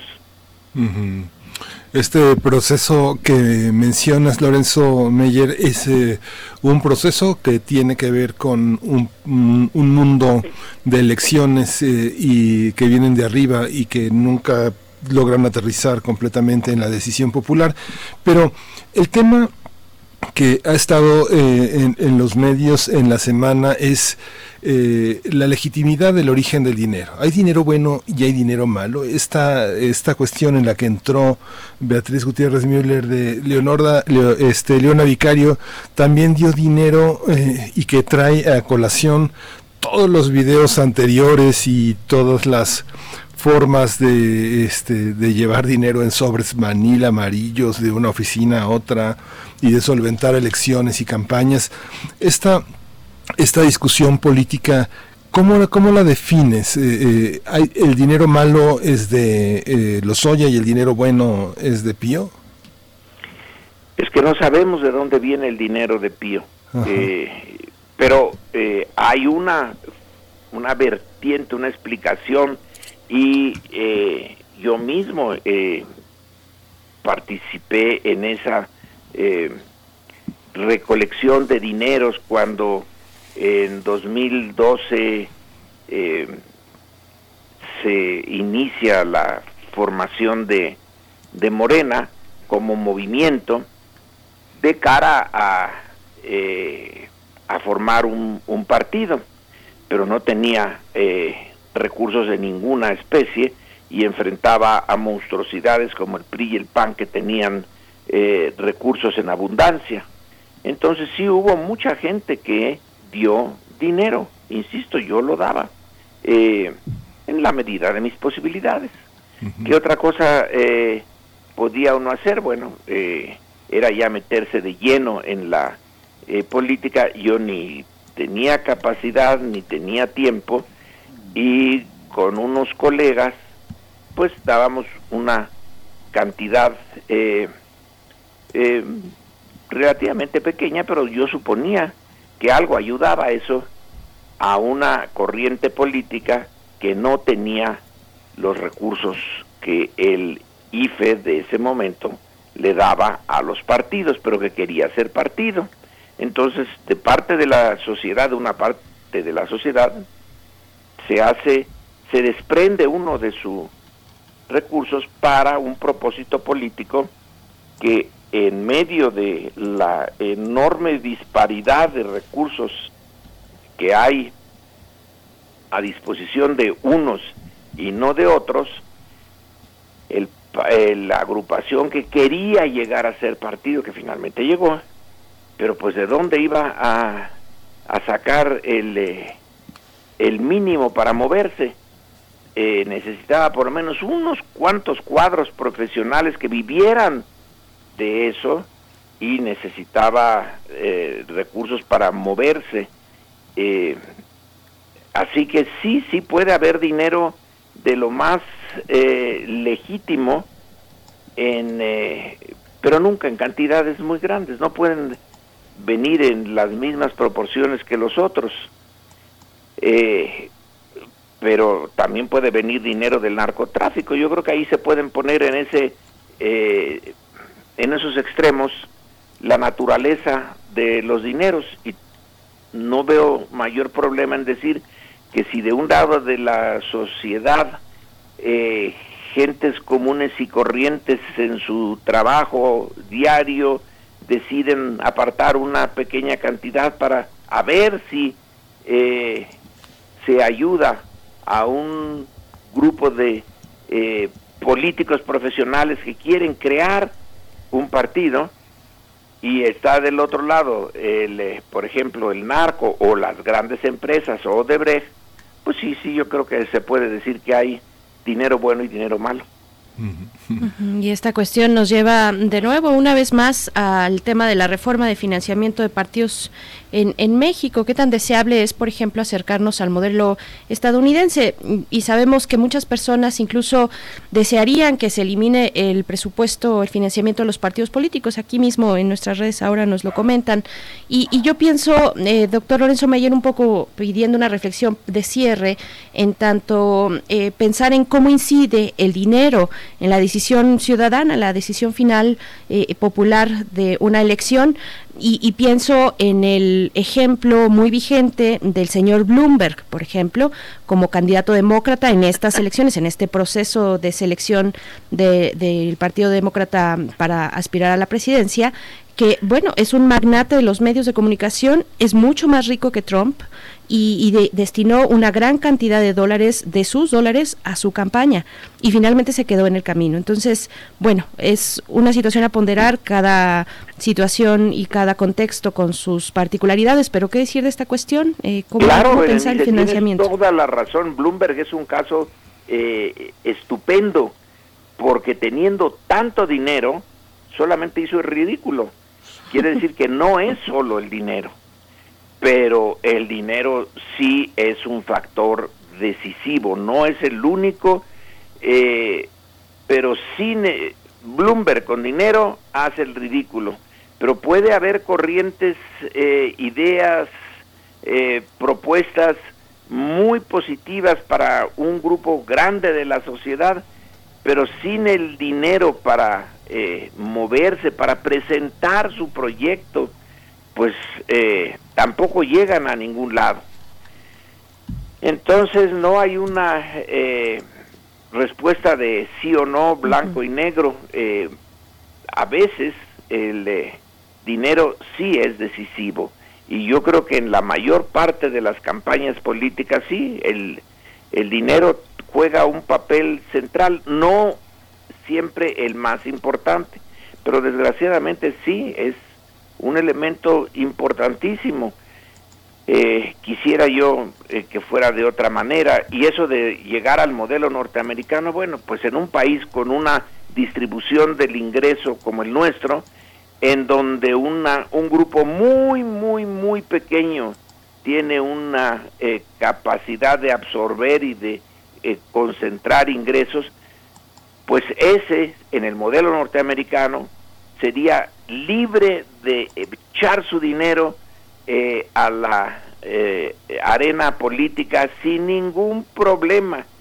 Y bueno, eh, si de por sí están desbalanceadas siempre las posibilidades de quienes representan a las minorías más poderosas, ricas, etcétera, y quienes tratan de representar a las mayorías que no tienen gran cosa o no tienen nada, pues si eh, le entramos al modelo norteamericano estamos aviados.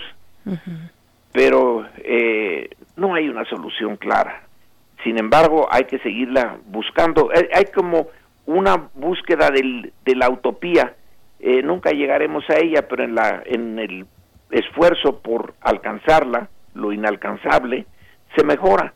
Entonces sí, sí hay que mejorar el tema de del eh, dinero que va a los partidos, porque mancha todo. no hay una elección que haya salido realmente limpia en México. Mm, eso. Con eso, con eso concluimos, yo creo, no pasa sexenio en que no existan sospechas o investigaciones en forma, eh, en toda regla, que no apunten a un financiamiento pues ilegal, porque es así, ilegal para el caso mexicano, sea poquito o sea mucho. Fox con los negocios de Marta Sagún y la fundación. eh, Calderón, que tiene además señalamientos muy recientes de un aspirante de Morena, Alejandro Rojas, que pues ha dicho que va a mostrar pruebas y que las va a presentar ante la Fiscalía General de la República sobre algún financiamiento que viene desde la delincuencia organizada, el narcotráfico. Eso dice para el caso de Calderón, en fin, y bueno, con Enrique Peña Nieto no se diga y este capítulo eh, pues duro eh, para el caso de la presidencia de Andrés Manuel López Obrador. Sí, sí es duro. Así es. Las colectas de para la Cruz Roja de Marta Sagún, ¿no? Que ah, es cierto. las colectas para la Cruz Roja no se midieron. Buenos días a todos. Gracias, Buenos días. Nos Hasta dentro de 15 días. Hasta dentro de 15 días. Hasta pronto, doctor. Bueno, vamos a ir con música, vamos a ir con música. Esto que está a cargo de The Cure. La canción es Wrong Number, el número equivocado.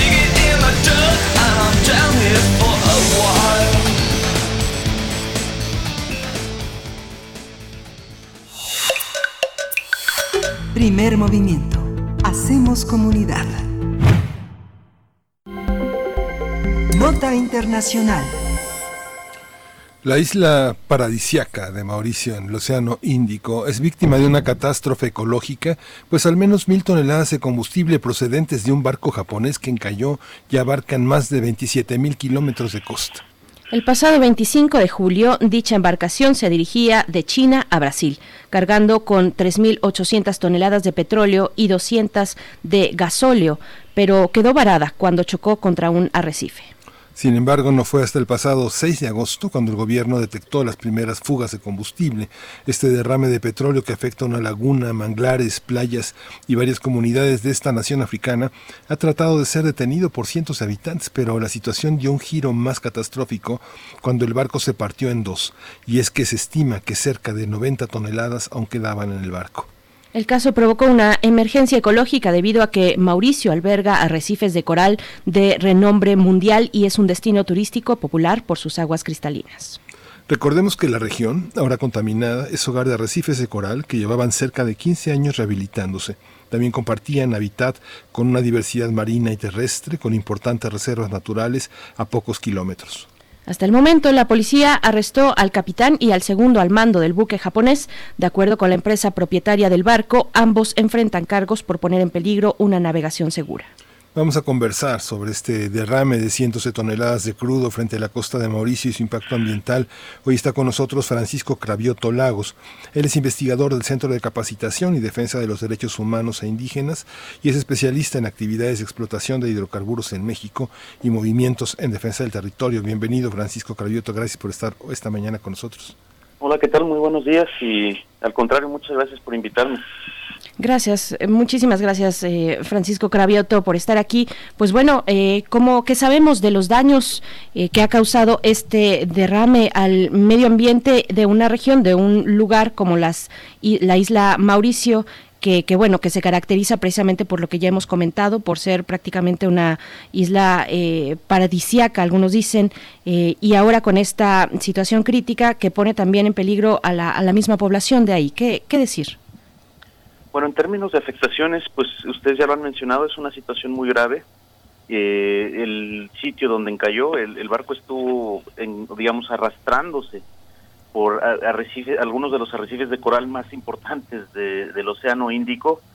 Se arrastró por 12 días a partir del 25 de julio que encalló y como ustedes mencionaron, el 6 de agosto pues este, comienza la fractura del buque y empieza esta situación de, del derrame de hidrocarburos. Pues eh, el sitio donde encalló el barco pues es este, point, espero pronunciarlo bien, Point Esai, que es este un sitio Ramsar pues de que es básicamente por el valor eh, del ecosistema tanto recifal como de manglar eh, de, de, de, la zona pues ha sido categorizado como un área internacional de, de, de, suma importancia en términos de conservación tiene pues múltiples especies de aves, peces y corales que son solamente endémicas de ese sitio. Y por supuesto, pues este precisamente esa belleza es lo que hace del sitio pues un atractivo turístico importante a nivel internacional. Y pues esto afecta eh, pues desgraciadamente lo que es la segunda entrada de divisas para la isla de Mauricio, pues eh, tomemos en cuenta que Mauricio es un país africano, pero es un país africano de desarrollo medio, pues eh, cuenta con eh, industria textil, con industria, este, sobre todo de servicios financieros, pues, pero no deja de ser eh, el turismo la segunda actividad más importante y esto, por supuesto, que eh, genera, pues, eh, a la larga va, va inclusive independientemente de cómo se controle pues esta catástrofe, a la larga va a tener repercusiones importantes sobre la afluencia de turistas a la región. Ya en términos locales, la población que habita pues esta zona oriental de la isla, suroriental, eh, se dedica principalmente a estas actividades turísticas, pero también a la pesca. Y esto pone en riesgo ya no digamos los ingresos como país, sino más bien hablamos de la eh, subsistencia de muchas este, familias que dependen precisamente de eh, la actividad pesquera para poder, eh, pues básicamente sobrevivir, pues. Uh -huh. Entonces, esto es bastante grave. Eh, mencionaron ustedes, pues son prácticamente mil toneladas métricas es aproximado, por supuesto, se recuperaron 3.800 este, toneladas métricas de combustible que no fue derramado. No obstante, la cantidad que fue derramada no se sabe cuánto es, podría llegar a ser mil toneladas métricas. Si nosotros hacemos una comparación en términos de derrames, eh, no es el problema no es tanto el volumen, pues, por ejemplo, si lo comparamos con el derrame que fue responsabilidad de Pemex en 1979 y 80, que es del pozo Ixtoc primero, eh, en ese pozo, pues, este, se derramaron en, eh, más o menos 530 mil toneladas métricas de combustible, perdón, de petróleo al, al, al, Golfo de México. Pues, aquí estamos hablando de mil toneladas métricas, o sea, básicamente eh, el, el, derrame que ocurrió en México es 530 mil, 530 veces más grave en términos de volumen con respecto a lo que ocurrió ahorita en Mauricio. El problema es, es básicamente dónde ocurrió que es este el barco pues fue encallar directamente pues este es como si, si se encallara un barco ahorita en Cabo Pulmo o un sitio pues este de, conservación de, de importancia eh, eh, pues bastante fuerte pues para México pues y más aún precisamente por la dependencia económica del país con respecto a las actividades turísticas pues ahora bien no termina el problema con el derrame. Y aquí hay otros problemas adicionales que tienen que ver con este pues responsabilidades que van más allá. Mencionaban ustedes de, de cómo ya se apresó pues tanto al, al este al capitán Sunil Kumar Nandeshwar como al segundo al mando del, del barco. Se les apresó en Mauricio con cargos penales por responsabilidad por este, básicamente navegación irresponsable pues no obstante no es solamente un asunto de, de responsabilidad individual también hay que considerar, pues, por ejemplo, cuál es la responsabilidad de, la empresa. En este caso, pues, la empresa japonesa se llama Nagasaki Shipping Company, que, pues, primero que nada, mm, eh, tiene que ver con en términos de capacitación de su propia tripulación. Segundo, ¿qué está sucediendo con el monitoreo eh, satelital de estas naves? En el sentido de que nadie, o sea, digamos, esto, la ruta que llevaba el, eh, la embarcación se pudo prever, prever este, hacia dónde iba, pues básicamente 100 millas, digamos, este, múltiples millas náuticas antes de que encallara. Nadie estaba monitoreando pues a dónde estaba yendo esta, esta embarcación. Entonces, por una parte hay responsabilidad de la empresa por no actuar proactivamente, pero segundo, también hay responsabilidad en términos de regulación eh, internacional, sobre todo de este, la Organización Marítima Internacional, de no establecer pues, ciertos protocolos que son comunes para otras industrias del transporte, como es por ejemplo la aviación, donde no todo depende del capitán, sino existe toda una serie de protocolos de qué hacer cuando el capitán no está ya sea poniendo atención, como es el caso que dice que este capitán estaba, eh, en el caso del capitán de del MB Wakashi, que se dice que estaba pues atendiendo el cumpleaños de una persona de la tripulación. ¿Qué pasa cuando no está poniendo atención el capitán? Este, ¿quién más ya sea desde satelitalmente o dentro de la tripulación, se está encargando del monitoreo del rumbo de la embarcación. Entonces esto tiene que ver ya con regulación a un nivel más alto, pues. Ahora bien, yendo un poquito más allá, más, más afuera, pues tenemos el asunto de que Japón como país permite a sus empresas eh, registrar sus barcos en otros países, este, pues básicamente con impunidad, pues, y esto es registran sus barcos en otros países, en este caso Panamá, donde la regulación es mucho más laxa.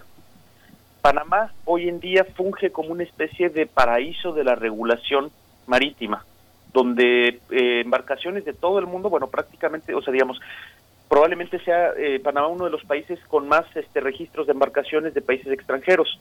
Y un barco como este, como el MB Wakashi, Wakashio, no, este, digamos, en los 13 años que estuvo en servicio, nunca este, arribó a un puerto panameño, pues. Sin embargo, la nación responsable de todo lo que ocurrió parece ser que es Panamá. Y esta situación, digamos, Panamá ofrece regulación más laxa, ofrece, por supuesto, menos impuestos, las compañías registran ahí sus barcos, esto, por supuesto, beneficia a la economía panameña, pero es igual que en la situación de los paraísos fiscales, eh, una ventana de falta de regulación y de responsabilidad empresarial eh, a nivel global que se abre pues básicamente por esta competencia este, fiscal y regulatoria a nivel internacional. Pues y Panamá pues este básicamente genera una situación donde lo, cada barco más bien cada empresa eh, carguera se autorregula sin que haya pues básicamente un monitoreo de las actividades de, de, los barcos digamos panameños entre comillas porque no son panameños pero pues que están registrados en Panamá. Entonces este las autoridades panameñas respondieron sobre el incidente este no obstante pues incluso mintieron pues, al, al no saber qué decir mencionaron que el barco estaba corrigiendo cursos cuando pues la bitácora del barco indica que no que iba pues directamente a encallarse con el con el sitio no Después tenemos, en términos de responsabilidad, también otras situaciones bastante graves que tienen que ver con aquellas empresas que lucran con la tragedia. Esto, pues básicamente se ha vuelto, pues este, y esto lo menciona Nishwar de, de Gradein, de la revista Forbes, menciona que ha habido, pues este, básicamente todo un negocio de este, consultorías y servicios de limpieza de hidrocarburos que rondan no solamente en torno a este, esta tragedia, sino en general a, a, otras tragedias similares que se presentan en el mundo, pues. Y pues los recursos que se han reunido, sobre todo de gobiernos como el japonés y el francés y en menor medida el panameño, pues que han estado tratando de responder a la emergencia y no son los únicos, pues eh, ante pues la incapacidad declarada de las autoridades de Mauricio, pues este pues básicamente todos los recursos que se han juntado se han, se han juntado para atender la tragedia se han estado gastando en consultorías caras y básicamente en servicios de limpia que pues este pues por supuesto son altamente lucrativos dejando de lado tanto el trabajo de los voluntarios locales que están tratando de eh, hacer todo lo posible por contener el derrame como también este pues básicamente eh, pues no existe esta esta posibilidad de un fondo que permita pues este a las familias afectadas económicamente por esta tragedia pues también librarla pues este eh, no solamente en los días posteriores a la tragedia sino de aquí en adelante pues a lo, mientras dure pues este que probablemente tenga un carácter permanente la afectación pues uh -huh. por último en términos de responsabilidad está un asunto de encubrimiento y esto -huh. tiene que ver con pues básicamente eh, si no me equivoco fue el 18 de agosto que con el aval de las autoridades de Mauricio y de la Organización Mundial Marítima Internacional, pues se lleva, se arrastra la proa 35 kilómetros este, lejos del sitio de donde pues, encalló el barco y se hunde. Y este y básicamente se hunde en un sitio, pues, se hunde, se hace esta actividad de noche y se hace pues y no se sabe exactamente la localización del sitio donde se hundió la proa, pues. Y lo que el asunto es que en términos ambientales esta proa continuará contaminando por años, no solamente por los combustibles que continúen drenándose al océano, sino la propia degradación del barco, pues acarrea pentales pesados, eh, acarrea otras sustancias tóxicas que continuarán afectando pues este este sistema recifal bastante delicado. Esta, este el alcance temporal de este estos derrames no hay eh, nunca, nunca vamos a ver que se recuperen, son de muy, muy larga influencia, puede tardar hasta un siglo en, en que no queden residuos y en que no sea afectada el, el, el ambiente del lugar. ¿Es así, Francisco? Pues definitivamente, si se da, por ejemplo, es que los, los sistemas arrecifales son, son profundamente delicados. Un pequeño cambio de, de, de acidez eh, en el agua, pues puede generar la muerte pues este de, de, de, corales y ahora bien el coral pues es este la especie que sostiene pues al resto de las especies. Yo yo no soy biólogo lo aclaro desde ahorita pues pero digamos este eh, el coral pues, digamos al momento de morir pues este esto afecta todas las cadenas tróficas de un ecosistema determinado. Quiero mencionar otro punto importante que tiene que ver con el combustible que se derramó a pues a, al mar que eh, pues bueno utiliza un acrónimo que se llama eh, en, en, por sus cifras en inglés se le llama VLSFO qué significa esto pues significa este aceites eh, combustibles muy bajos en, azufre eh, este combustible es un combustible nuevo que se comienza a utilizar este masivamente en el mundo sobre todo a partir de la entrada a vigor de una enmienda al anexo 6 del convenio para prevenir la contaminación por los buques, que es este conocido como Marpol. Este este anexo del convenio Marpol indica que para enero de 2020 se tienen que reducir eh, el contenido de azufre en los combustibles de los este de los de los barcos eh, del 3.5% al 0.5%. Y esto por supuesto que es sumamente positivo porque pues este básicamente eh, los las embarcaciones son responsables de entre el 4 y el 9% de las emisiones de dióxido de azufre a la atmósfera. Pero lo que sucede con este combustible es que es un combustible nuevo, se, este, se tiene poco conocimiento sobre sus impactos ambientales y lo que ya se está este, detectando son algunas situaciones graves. Primero que nada, el, este VLSFO, o lo vuelvo a decir, aceite combustible muy bajo en azufre, eh, contiene hidrocarburos aromáticos policíclicos. Estos este, hidrocarburos, eh, al entrar en contacto con este, la luz solar o con la luz ultravioleta, como es el caso de aquellas sustancias que fueron derramadas en, Mauricio, pues este, tiene una propensión a aumentar gravemente la toxicidad de, pues, de la zona afectada, en este caso las aguas eh, de la costa sur, suroriental de, Mauricio, pues. Y, y, por supuesto que esto tiene un efecto muy grave con respecto a la fauna de la zona. Entonces, eh, hay este agravante por el tipo de, combustible que fue este, desechado. Ahora bien, eh, hay que mencionarlo también en términos este, más globales, pues este combustible ahorita está en altísima demanda, este, básicamente para poder eh, acatar los, este, los requisitos establecidos por el convenio Marpol.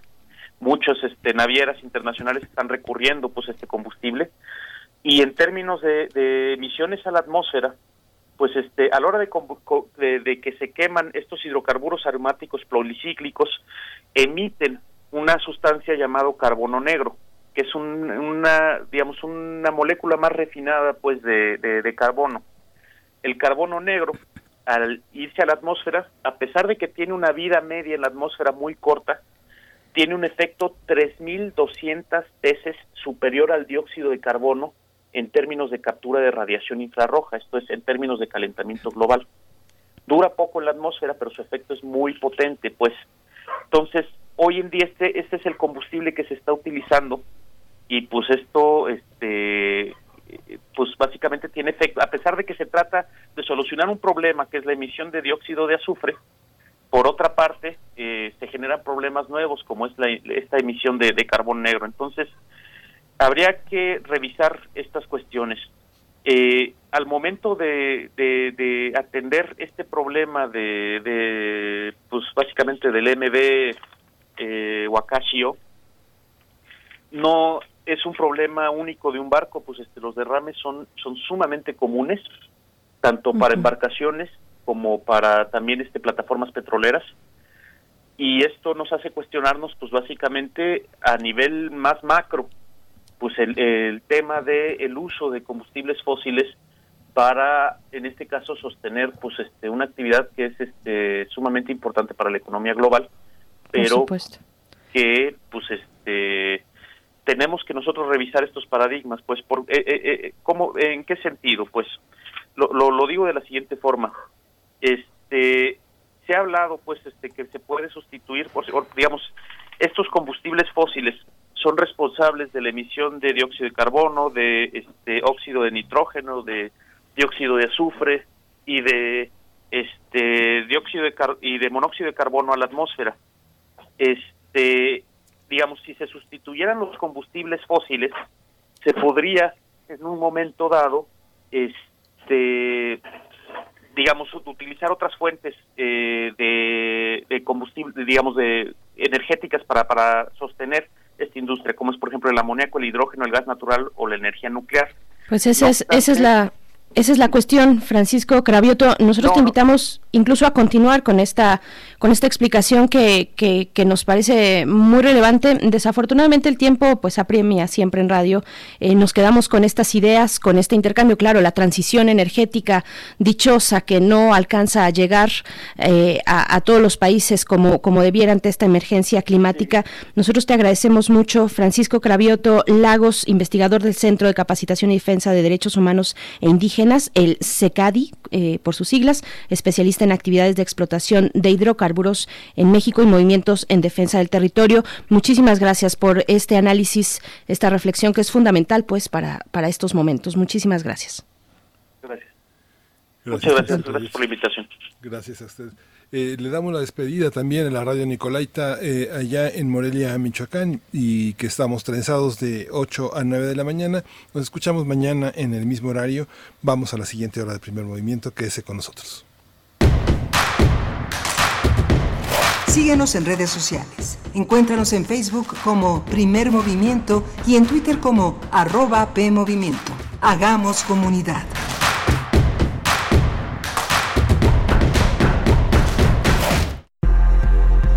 La lucha por la equidad de género se consigue por varios frentes, desde las ideas y denuncias del feminismo hasta la deconstrucción de la masculinidad.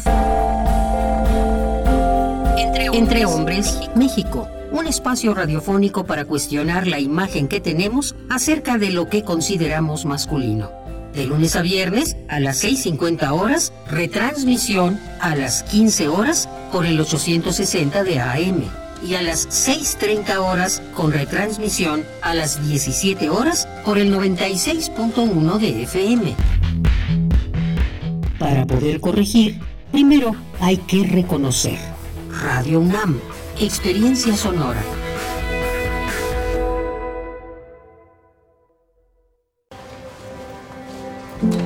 Para evitar más contagios. ¿Nada? 19 al parecer. Nada. Del presidente López Obrador. ¿Te llamaron? Son atender los proyectos del Maya y la refinería de petróleo. En Movimiento Ciudadano sabemos que es vital para las y los mexicanos tener un ingreso seguro. Tranquila, mi amor. Pronto vamos a salir de esto. Por eso proponemos un apoyo para que por tres meses recibas un total de 11 mil pesos si perdiste tu trabajo o tus ingresos se redujeron por la pandemia. Movimiento Ciudadano.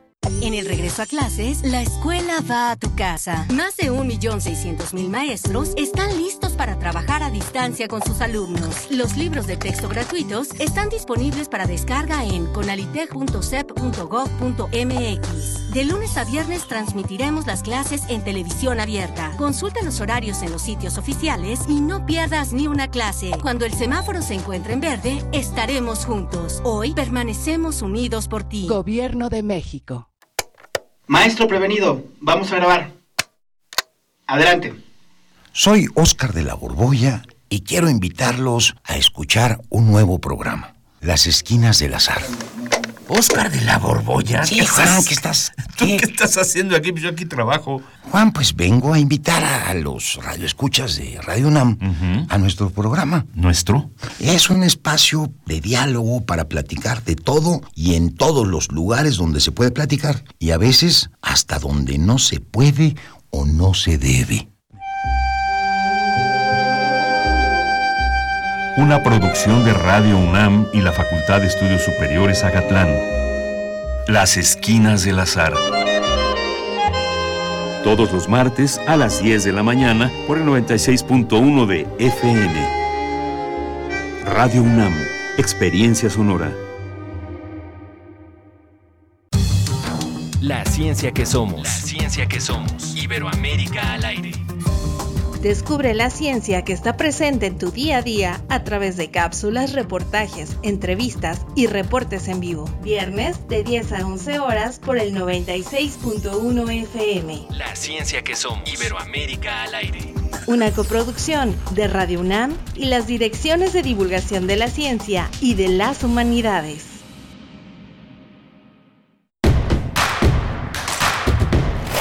Encuentra la música de primer movimiento día a día en el Spotify de Radio UNAM y agréganos a tus favoritos.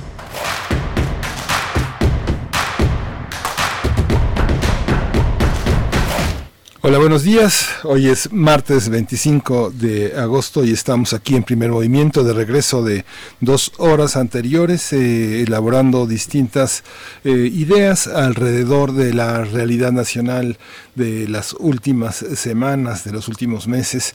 Estamos aquí, Frida Saldiva en la dirección de orquesta, en la producción ejecutiva, Socorro Montes en el control de eh, los instrumentos de navegación y Berenice Camacho del otro lado de la línea. Buenos días, Berenice. Buenos días, qué gusto, qué gusto eh, estar aquí contigo en los micrófonos, Miguel Ángel Quemain. Pues sí, les damos la bienvenida. Si apenas se acercan en este día que es, eh, bueno, toda la semana eh, es importante dado que inicia el ciclo escolar.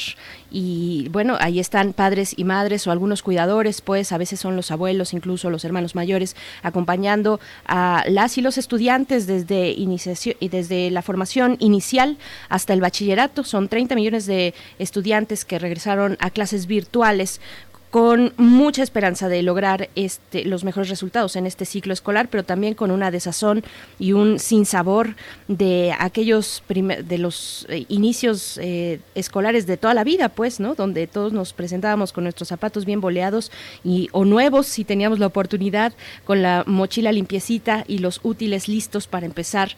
Pues bueno, eso ha quedado atrás, pero hay que seguir con ánimo, con entusiasmo y con mucha atención, lo que va a significar pues este nuevo formato televisado de los contenidos educativos de la SEP, ¿no? Sí, ha sido muy interesante los contenidos. He tenido oportunidad de revisar muchos de los contenidos, de los videos, de toda la, todo el programa y es muy completo, es muy rico, está muy apegado a los libros de texto.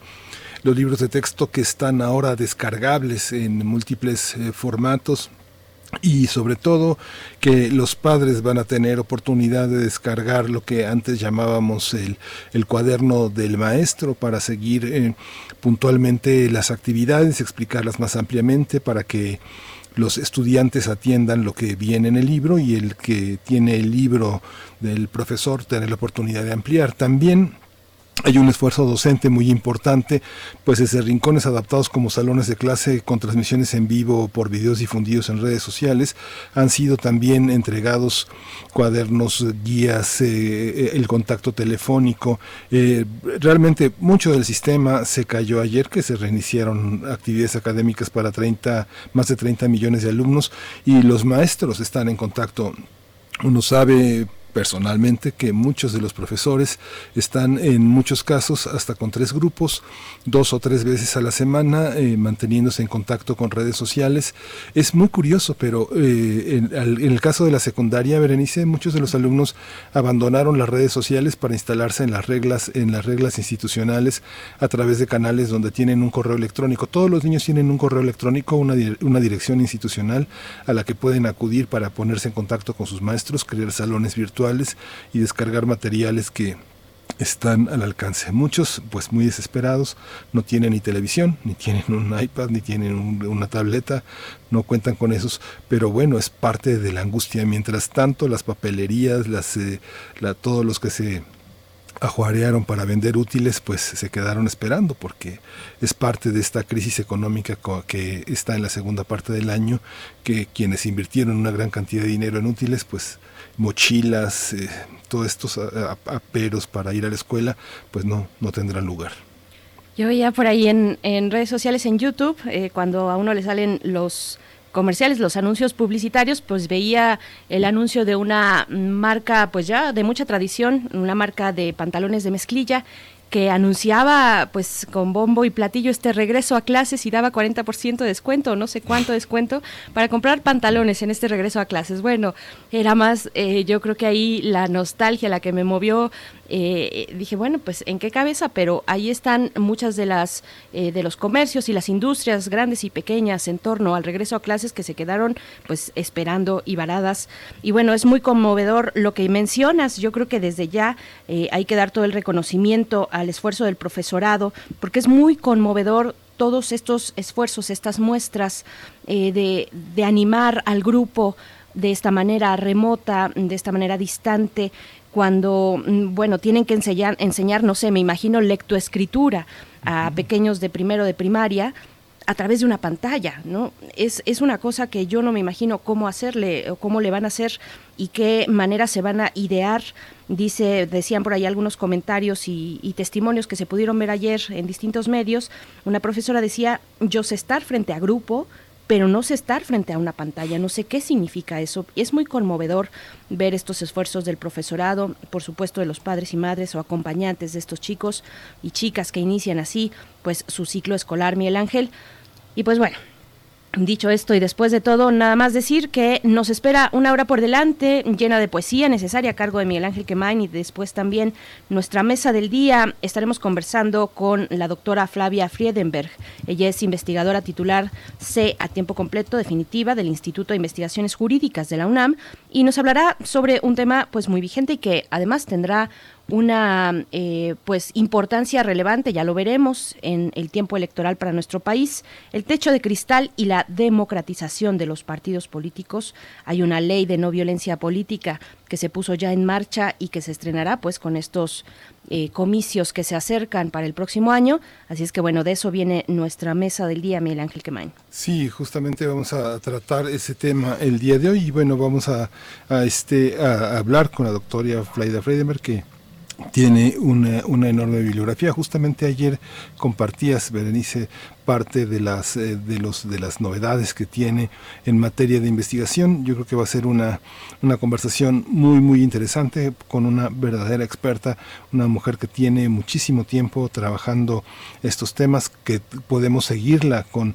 toda una serie de intervenciones y colaboraciones en libros en el Instituto de Investigaciones Jurídicas que justamente este día ayer, ayer inició una serie de, trabajos muy importantes en torno a, la democratización, a los derechos humanos y justamente es el tercer Congreso Internacional de Buenas Prácticas en el Juzgar, el género y los derechos humanos, que concluye el jueves 27. Está participando Italia, Brasil, Argentina, España, Chile y bueno, pues por supuesto nuestro país, que es una reflexión sobre el acceso de las mujeres a la justicia, la importancia de los feminismos y sus teorías para alcanzar dicha justicia y bueno, en todo este contexto nuestras investigadoras forman parte de estas contribuciones a aumentar el conocimiento en, en todo el orbe de nuestra lengua. Por supuesto, pues bueno, vamos a tener esta conversación importante y de nuevo un tema que seguirá eh, cada vez más potente durante los meses por venir. Así es que bueno, dicho esto, creo que ya es momento de irnos a la poesía necesaria. Son las 9 con 12 minutos de esta mañana de martes 25 de agosto. Vamos con la poesía. Primer movimiento. Hacemos comunidad. Es hora de Poesía necesaria. Hoy vamos a, hoy vamos a dedicar eh, este espacio a Arcadio Hidalgo, justamente el fandanguito, una de las eh, piezas más conocidas de Arcadio Hidalgo, este decimista, este hombre que eh, ha hecho de Veracruz una patria de la música y que también lo vamos a acompañar con la música de Totó, la Momposina, El Pescador es la canción que vamos a escuchar. Es una cantante de música folclórica de la costa caribe de Colombia. Su música combina elementos africanos, indígenas, tal como sucedió durante la época de la colonización española en América y son los ritmos que nacieron de esta fusión que se multiplicaron eh, hacia la gaita, la cumbia, el porro, la chalupa, el sexteto, el mapalé y bueno, ellos estuvieron con García Márquez eh, en su ceremonia de entrega del Nobel Gabo, que ahora se recuerda por esta eh, reunión que tiene con Mercedes Barcha, su compañera de toda la vida, la mujer que lo acompañó y que es como el gran ejemplo de la Colombia, de la gran Colombia. Vamos a acompañar con esta música y va el fandanguito. Son una síntesis de varios de los versos. Dice, señores, ¿qué son es este?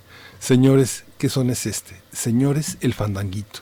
La primera vez que lo oigo, válgame Dios, qué bonito. Señores, ¿qué son es este? Señores, el fandanguito. Yo me llamo Arcadio Hidalgo, soy de nación campesino, por eso es mi canto fino, potro sobre el que cabalgo. Ay, ay, quiero decirles algo, y en reventando este son, quiero decir con razón la injusticia que padezco y qué es lo que no merezco causa de la explotación. Yo soy como mi jarana, con el corazón de cedro, por eso nunca me quiebro, y es mi pecho una campana, y es mi trova campirana, como el cantar del jilguero. Por eso soy jaranero, y afino bien mi garganta, y mi corazón levanta un viento sobre el potrero. Yo fui a la revolución y a luchar por el derecho de sentir sobre mi pecho una gran satisfacción, pero hoy vivo en un rincón cantando a mi cantándole a mi amargura, pero con la fe segura y gritándole al destino que es el hombre campesino, nuestra esperanza futura. Y un ventarrón de protesta soñé que se levantaba y que por fin enterraba a esto animal que se apesta que grita como una bestia en medio de un corral que nos hace tanto mal y nos causa gran dolor, nos chupa nuestro sudor, hay que matarlo, compa. Va subiendo la corriente con chinchorro y atarraya, la canoa de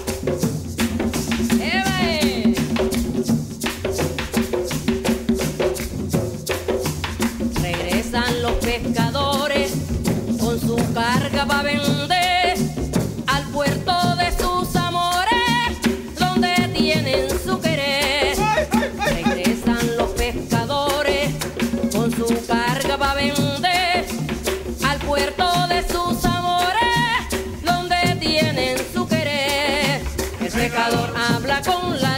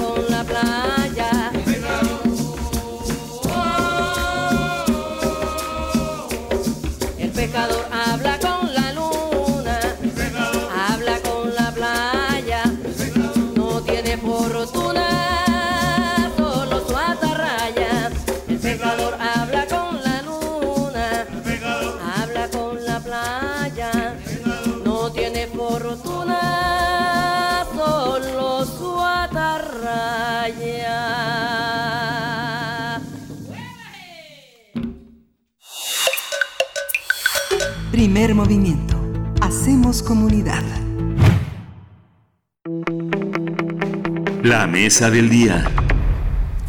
Techo de cristal se denomina los límites no escritos impuestos a las mujeres para impedir su avance en diferentes ámbitos como el académico, político o empresarial. Se trata de un conjunto de normas no escritas que mantienen la desigualdad de género a través de barreras invisibles poco conocidas. En el ámbito político, las reformas electorales han contribuido en los últimos años en el incremento de la presencia de mujeres en instituciones y partidos políticos. En junio de 2019 entró en vigor la reforma a 10 artículos de la Constitución Política para garantizar los derechos políticos de las mujeres, al establecer que la mitad de los cargos de decisión sean para las mujeres en los tres poderes del Estado, en los tres órdenes de gobierno, en los organismos autónomos, en las candidaturas de los partidos políticos a cargo de elección popular, así como en la elección de representantes ante los ayuntamientos en los municipios con población indígena. Asimismo, en abril de este año se publicó en el Diario Oficial de la Federación la reforma sobre violencia política de género. Se trata de un marco legal que regula, regulará la violencia política, así como sus consecuencias en los ámbitos penal, administrativo y electoral. Vamos a conversar sobre el techo de cristal, los partidos políticos, la violencia política de género. Está esta mañana con nosotros la doctora Flavia Freidenberg. Ella es investigadora titular C a tiempo completo, definitiva, del Instituto de Investigaciones Jurídicas de la UNAM. Bienvenida, Flavia. Qué gusto, qué gusto que estés con nosotros. Muchas gracias. Qué gusto, Miguel Ángel. Berenice, para mí es, es un motivo de felicidad poder estar con ustedes y vuestra audiencia. Al contrario, doctora Flavia, un gusto para nosotros, nosotras también. Eh, hay que decir que también eres coordinadora de la red de politólogas, no si nosotras. Pueden encontrar así en redes sociales. Es un esfuerzo interesante que aglutina a distintas investigadoras y, también en la práctica política, pues eh, ya nos dirás tú un poquito más. Pero yo quiero preguntarte primero, bueno, llegamos con toda esta serie de eh, leyes a cuestas, de leyes muy afortunadas, algunas, la cuestión de la paridad de género que ya mencionábamos en la introducción, pero yo te preguntaría, ¿qué se entiende o qué deberíamos entender por democratización al interior de los partidos políticos de cara al siglo XXI? ¿Qué significa? Bueno, los partidos políticos en México, pero también en toda América Latina, todavía le deben mucho a la sociedad, le deben mucho a esa democracia que ellos aprovechan, ¿no? Porque la democracia requiere de partidos políticos organizados, estructurados para poder funcionar correctamente en el ámbito de los procesos de tomas de decisiones, es decir, los partidos políticos aún eh, tienen una deuda respecto a ser más transparentes, a ser más incluyentes, a ser más competitivos internamente en cuando toman sus decisiones cuando preparan sus candidaturas, cuando hacen campañas electorales, cuando distribuyen el dinero público que les da el Estado para financiar sus actividades. entendemos a la democratización como un proceso de reforma, de cambio, de regeneración, si quieres también de transparencia y rendición de cuentas de estas organizaciones de partidos que son tan necesarias para vivir en una democracia pluralista. En términos de esto que se llama un conjunto de normas no escritas, de esta invisibilidad, ¿cómo esas normas atraviesan la cultura latinoamericana? ¿En qué situación estamos frente a la región? No sé, uno supondría que Argentina es una enorme vanguardia, Chile, pero pues han padecido dictaduras tremendas donde las mujeres han sido muy duramente golpeadas, ¿no? Mira, yo no haría distingos. ¿eh? ¿No? creo que en esta extensión del machismo, la misoginia y la discriminación hubiera países que estuvieran más avanzados que otros. Creo que es algo que cruza eh, Latinoamérica y también Europa, ¿no? Como sabes, he trabajado 20 años en, en España, en la Universidad de Salamanca, o sea que vivía allá, y mi experiencia con los partidos europeos y con los partidos latinoamericanos sin importar el país, digamos, eh, tienen muy eh, mucho en común y el, lo común es que existen estos techos de cristal, ¿no? Estas que, que describíamos al inicio, ¿no? Como barreras muy basadas en prejuicios hacia las mujeres que les impiden eh, avanzar dentro de las organizaciones de partidos en igualdad de condiciones que los hombres. Es decir, no es que no hay mujeres, la, la mayor parte de la militancia de los partidos latinoamericanos, casi el 50% de cada uno de ellos, son mujeres. Pero cuando tú analizas, por ejemplo, las dirigencias de los partidos, cuando analizas quienes presiden esas organizaciones, solo el 12% de los partidos latinoamericanos, en un estudio realizado por Beatriz Llanos y Vivian Rosa en 2018, muestran que, que, esas presidencias eh, son femeninas. Con lo cual tú ves que las mujeres militantes son súper eh, convocadas para movilizar el voto, para hacer trabajos de cuidado al interior de los partidos, para apoyar a los candidatos hombres, para limpiar, para eh, participar en las redes, para hacer el trabajo clientelar, ¿no? Pero cuando se trata de conseguir una candidatura o cuando se trata de tener un puesto de poder, ahí comienzan los prejuicios, ahí comienza la violencia política en razón de género, ahí son discriminadas, entonces eh, creo que eh, la, evidencia empírica, la investigación empírica que estamos haciendo desde el Instituto de Investigaciones Jurídicas, desde el Observatorio de Reformas Políticas de América Latina, que coordinamos ahí en el Instituto de Investigaciones Jurídicas de la UNAM, es lo suficientemente contundente como para pedir un llamado a la acción a la ciudadanía y a los propios partidos políticos respecto a la necesidad de transformar estas prácticas que, que dificultan la democracia. Cultura machista existe y arrasa y avanza parejo en todos los países eh, lo sabemos y así nos lo comentas también, doctora Flavia, pero yo preguntaría entonces por el avance en términos de políticas públicas y de leyes en favor de las mujeres. ¿Cómo estamos en ese sentido? En sentido, digamos, eh, yo eh, acudimos a ti también como profesora en política comparada, entre otras de las especialidades que tienes en tu, en tu carrera de investigación, pues para ver esta cuestión, ¿cómo estamos entre los países de la región respecto al avance en políticas públicas? Mira, a partir del año 1991 en América Latina se comenzó a dar un fenómeno muy interesante, que fue la de obligar a los partidos políticos a poner mujeres en las candidaturas. Ellas no llegaban a los cargos porque no llegaban a la papeleta, entonces había que conseguir que ellas llegaran a la papeleta, a la papeleta, la boleta, ¿no? De, que, en la que uno vota en las elecciones. Y entonces, desde 1991 se comenzaron a aprobar eh, reglas de lo que llamamos el régimen electoral de género, es decir, leyes de cupo cuota, medidas de acción afirmativa, hasta llegar a, la paridad, ¿no? Hoy nueve países de la región han aprobado paridad eh, en las candidaturas, ¿no? Y, y yo siempre suelo decirle a mis estudiantes que México muchas veces llega un poquito más tarde a los procesos de transformación política pero luego les muestra al resto de, países de la región cómo era la mejor manera de hacerlo, ¿no? Entonces, hoy México tiene el régimen electoral de género más exigente de la región. Exigimos paridad eh, vertical en el registro de candidaturas, paridad horizontal, paridad transversal, fórmulas completas, ponemos sanciones muy fuertes si no cumplen los partidos con estas exigencias, prohibimos que pongan a las mujeres en las candidaturas eh, perdedoras, digamos, en los distritos donde los, esos partidos normalmente han perdido la elección. Es decir, que hemos generado un sistema sumamente exigente a los partidos políticos. Y México destaca en este momento en este esfuerzo por mejorar lo que denominamos la representación descriptiva, es decir, el número de mujeres que están en los cargos, ¿no? No es un problema de empoderamiento de las mujeres. No es cierto cuando los partidos dicen es que no hay mujeres. Claro que hay mujeres. Y hay mujeres competitivas, y hay mujeres muy poderosas, y hay mujeres autónomas. Lo que pasa es que les asustan, ¿no? Porque no son no son sumisas, no son mujeres que pueden controlar tan fácilmente, son mujeres con capital propio.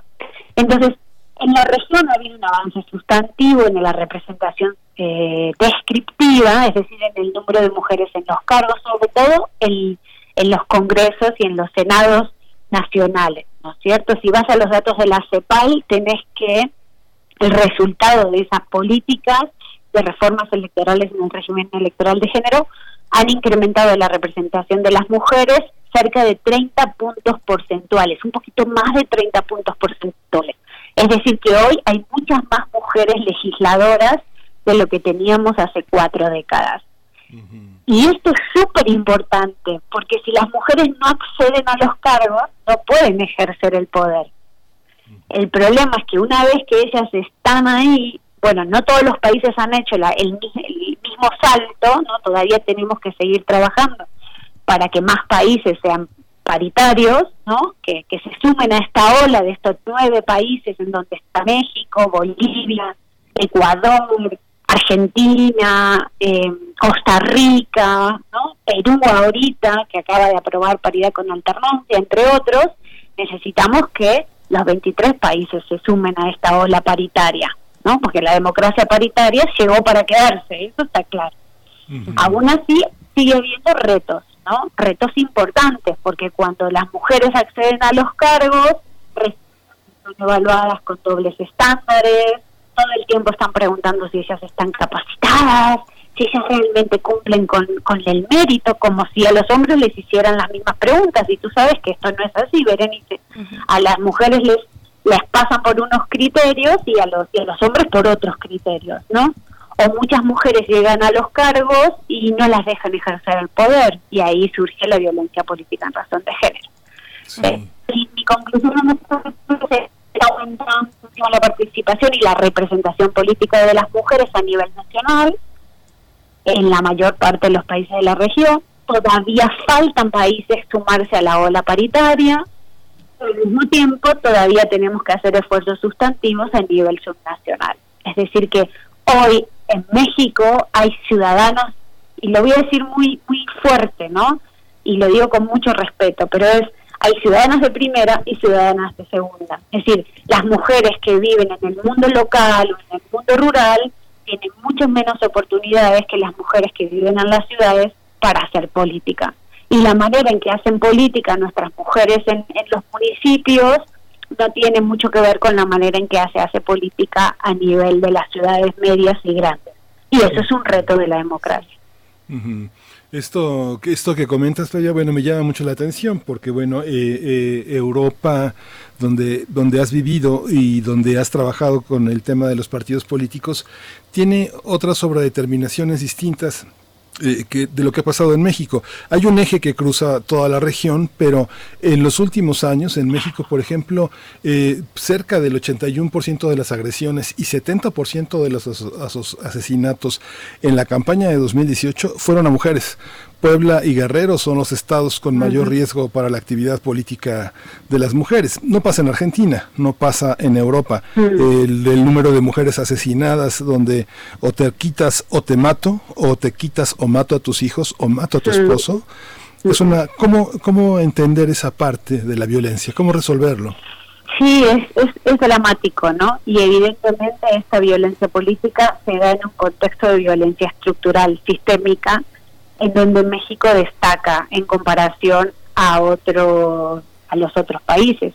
Eso no quiere decir que no haya violencia simbólica o violencia patrimonial o violencia económica o violencia sexista eh, en otros países del mundo, ¿no? Eh, España también tiene un problema grave de violencia de género, eh, no tanto violencia política de género en términos de violencia física, pero sí de violencia verbal, ¿no? Y, de violencia sistémica. Si, tú ves las últimas eh, noticias respecto al Partido Popular y cómo destituyeron a una de las de las voceras, la, la vicevocera del partido, por no pensar igual que el líder del partido, también es violencia, pero claro, es otro tipo de violencia, no es la violencia física que tuvimos en la elección del 2018.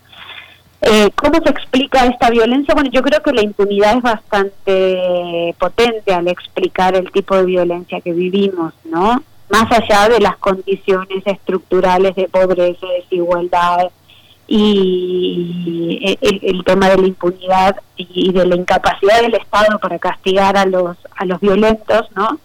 Eh, nos violentan porque a ellos no les pasa nada, ¿no? Y eso es así.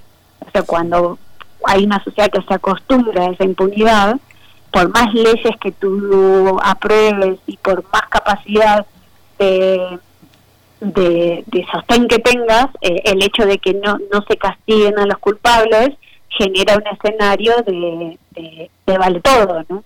Y yo creo que en México nos está pasando eso, ¿no? Pero, repito, hay que entender esa violencia política de género en el contexto de una violencia más estructural porque también es cierto que en el 2018 eh, hubo asesinatos de hombres, ¿no? no solamente fueron mujeres, aunque hubo muchas mujeres. Lo que no sabemos, al menos en la, violencia sistémica que, que, o perdón, de la violencia que, que se vivió en la campaña electoral del 2018 en México, no lo que no sabemos en todos los casos, si todo fue por el hecho de que fueran mujeres o había otras razones cruzadas que, eh, que afectaba a hombres y mujeres por igual. Pero eso no, eh, digamos, no, limita eh, eh, lo terrible que es el hecho de no poder ejercer los derechos en, en igualdad de condiciones y en libertad. ¿no? Y creo que de cara a las próximas elecciones en México eh, deberíamos poner especial atención en las condiciones ¿no? en las que nuestros candidatos y candidatas eh, hacen política. Estamos conversando con la doctora Flavia Friedenberg, investigadora del Instituto de Investigaciones Jurídicas de la UNAM, con esta que es una, eh, pues una propuesta de investigación muy interesante, el techo de cristal y la democratización de los partidos políticos. Ahora que estamos, pues, de cara a las elecciones en México, ya eh, con dos elecciones locales en en Coahuila y en Hidalgo y las que vienen para el próximo año. Y, y yo preguntaría, ¿cómo, cómo, hacia dónde dirigirnos? Por qué caminos empezar a caminar si pensamos en que la expresión del poder político, doctora Flavia, la práctica política, digamos, el sistema de prácticas políticas en este, en este país y en los países de la región y prácticamente del mundo, pues eh, se expresan de manera machista. Mm, vaya, algunos podrán decir, bueno, pues ¿qué más quieren si ya tienen leyes de paridad de género en los distintos niveles eh, de gobierno, en los poderes del, Estado y también tienen esta ley ahora sobre violencia política de género? ¿Qué más quieren? Pero hay que ir un poco más eh, profundo a las cuestiones simbólicas de la expresión del poder político. ¿Cómo, cómo entrarle a esta cuestión? Mira, yo creo que yo tengo una serie de propuestas para una estrategia integral de democratización interna de los partidos. O sea, yo creo que hay que reformar, profesionalizar, desgenerizar, es decir, quitarle estas prácticas generizadas a los partidos y eh, reconectar a los partidos con su militancia y con su electorado. Mm. Y a mí se me ocurre que, claro que hay que transformar la dimensión simbólica del poder, pero tú sabes, Berenice y el Ángel, ustedes saben que los partidos no son ONGs. Los partidos quieren ganar elecciones y maximizar sus cuotas de poder.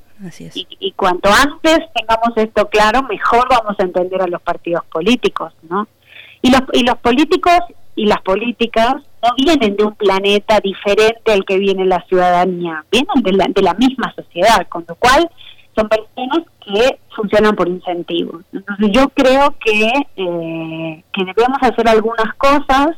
Mi propuesta va orientada a, a, repensar la manera en que se decidan, se deciden las al interior de los partidos. Yo tengo una propuesta que desarrollamos con el doctor Harry Brown, en, su, momento para el programa Naciones Unidas para el Desarrollo en Panamá, de primarias paritarias. Creo que además debemos impulsar leyes de paridad para los órganos internos, como ya el Tribunal Electoral del Poder Judicial de la Federación marcó en algunas sentencias de manera muy clara. Creo que debemos eh, impulsar como ya se está exigiendo, pero de una manera más eficiente, los protocolos para atacar la violencia política en razón de género del interior de los partidos, para que las mujeres violentadas tengan como muy clara la vía dentro de los partidos de cómo resolver eh, cuando se sientan violentadas.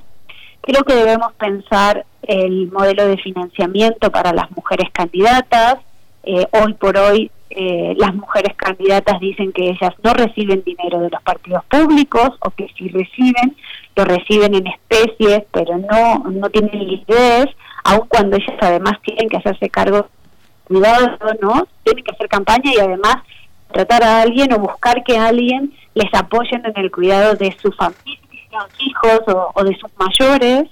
Entonces, el Canadá tiene una propuesta súper interesante para las mujeres candidatas que tienen personas a su cargo, dándoles eh, un dinero específico para apoyar en las tareas del cuidado. Quizás habría que repensar esto. Creo que debemos generar observatorios dentro de los partidos políticos que generen data, que generen investigación sobre los obstáculos que tienen las mujeres en, ese partido político, porque tú sabes, los partidos son muy distintos entre sí, entonces habría que encontrar las claves para ayudar a reformar y modificar y modernizar esos partidos y creo que necesitamos un gran cambio ciudadano, ¿no? Es decir, que hasta que el electorado no procese su decisión de voto pensando en cómo los partidos tratan a las mujeres, eh, mientras la, democracia interna no gane elecciones, mientras los techos de cristal no se eliminen y la ciudadanía no perciba como importante que hay que eliminarlos, va a ser muy difícil generar incentivos que premien o castiguen a los partidos políticos. Entonces yo creo que con esta batería de, ideas, de reformas, eh, deberíamos ir caminando hacia un electorado que desconfíe de aquellos partidos que no respetan a las mujeres. Es decir, un electorado que sea mucho más exigente, no solo con el funcionamiento de la democracia como elecciones, competencia electoral y demás, sino además que sea mucho más exigente con la vida interna de los partidos, porque como ustedes saben, en el fondo los estamos financiando con dinero público, con dinero de la ciudadanía. Entonces, si no lo entienden como una opción de valor en, el marco del, del, idioma que ellos están usando, ¿cierto? Claro. Sí. Fíjate, Flavia, que se nos corta un poquito, bueno, si se nos llega a cortar un poquito más eh, este, este entrecortamiento que a veces hace que se pierda tus ideas, eh, reanudamos la comunicación. Pero mira, quiero hacerte una pregunta un, un poquito larga en su planteamiento, pero creo que tiene eh, es, muy crudo como planteas el tema del partido como una máquina que gana elecciones. Vimos Morena, por ejemplo, eh, fue una fuerza que aglutinó una, una eh, necesidad de cambio en la que vemos que toda la conflictividad interna en, el, en, esta, en esta organización política tendría que replantearse, pareciera como que irse tres décadas atrás o dos décadas atrás y entender que es una militante y que es un militante y cómo se franquean. Pero hay cosas que yo creo que son difíciles de entender, por lo menos a, mí me resulta difícil, pero veo que carece de imaginación. Tú que has estado tanto tiempo en Europa, veo amigos del Consejo Británico que salen a buscar jóvenes compositoras, pero dicen, no, las mujeres que se prepararon académicamente viven muy lejos de la ciudad donde eh, la orquesta ensaya y tienen temor de salir de noche de los ensayos y llegar a su ciudad. Eh, de Pamplona a Bilbao lo mismo piensan, y son ciudades, son lugares tanto en Inglaterra como en España donde hay mucha violencia hacia las mujeres, hay violaciones, hay una serie de acosos muy pronunciados, pero uno ve lugares más abiertos, ¿no? Como el Instituto Goethe, salen a buscar y dicen, se nos casan, es que no podemos hacer programas a dos años en mujeres de, de 35 años porque se nos casan. Uno ve editoriales, no sé, las grandes editoriales que hacen scouting, pienso Galimard, Dicen, teníamos grandes scoutings en Latinoamérica, pero se nos casan. Hay una parte que no logramos ver, hay una falta de imaginación, porque esas que se les casaron, algunas personas las conozco y dijeron, bueno, es que nunca nos dejaron hacer trabajo desde casa o lo que llaman home office. No nos pusieron un ordenador, no nos dieron facilidades, hacen las juntas a la hora en la que la tutela de los hijos está en su mero, en su mero momento. ¿Cómo entender eso? ¿Es falta de imaginación? Para no hacer como concesiones a las mujeres que tienen hijos, a las mujeres que se nos casan, que se emplean en otras tareas, que son tareas en el fondo de todos, ¿no? Perdón, y aquí voy a hacer, doctora Flavia Friedenberg, una pausa dramática para que la producción pueda reconectarnos contigo y tener una comunicación eh, limpia eh, y poder seguir escuchándote. Les recordamos, estamos con la doctora Flavia Friedenberg, investigadora titular tiempo completo del Instituto de Investigaciones Jurídicas de la UNAM, hablando del techo de cristal y cómo se expresa este en las cuestiones eh, internas de los partidos políticos, su representación eh, su repercusión también en la democracia, en el ejercicio democrático más simple y más llano que es el de los derechos políticos, votar y ser votado, votar y ser votada. Y cuando tenemos pues una historia en la que las mujeres pues no, pueden ser propietarias, no pueden heredar en, la historia, pues eh, esto eh, evidentemente no en este momento, y eso también llevó a, no poder tener una decisión política, no poder intervenir en la vida de aquellos clubes, ¿no? En, su formato inglés eh, los clubes donde los hombres propietarios se reunían para hacer propuestas de ley eh, y, bueno, así ir generando cuestiones democráticas, pues bueno, la ausencia de las mujeres en este sentido, pues es un poco de lo que estamos hablando y ya está la doctora Flavia en la línea y te dejo el micrófono, doctora.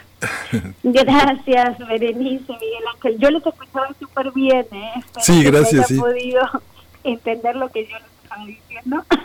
pero me parece súper sugerente vuestra reflexión, ¿no? Yo creo que hay un gran desafío, ¿no? Todavía en nuestras sociedades europeas y latinoamericanas respecto al papel de las mujeres, ¿no? Yo creo que hay muchos estereotipos y hay muchas, hay muchos prejuicios todavía, hay mucha, muchos roles, ¿no? Preasignados respecto a lo que pueden y no pueden hacer las mujeres y eh, creo que, por ejemplo, toda esta crisis del sanitaria en la que nos hemos visto eh, en los últimos seis meses inmersos, pone sobre el tapete una discusión que las democracias y las sociedades eh, latinoamericanas y europeas hasta ahora no habrían querido hacer, y es el tema de los cuidados, ¿no?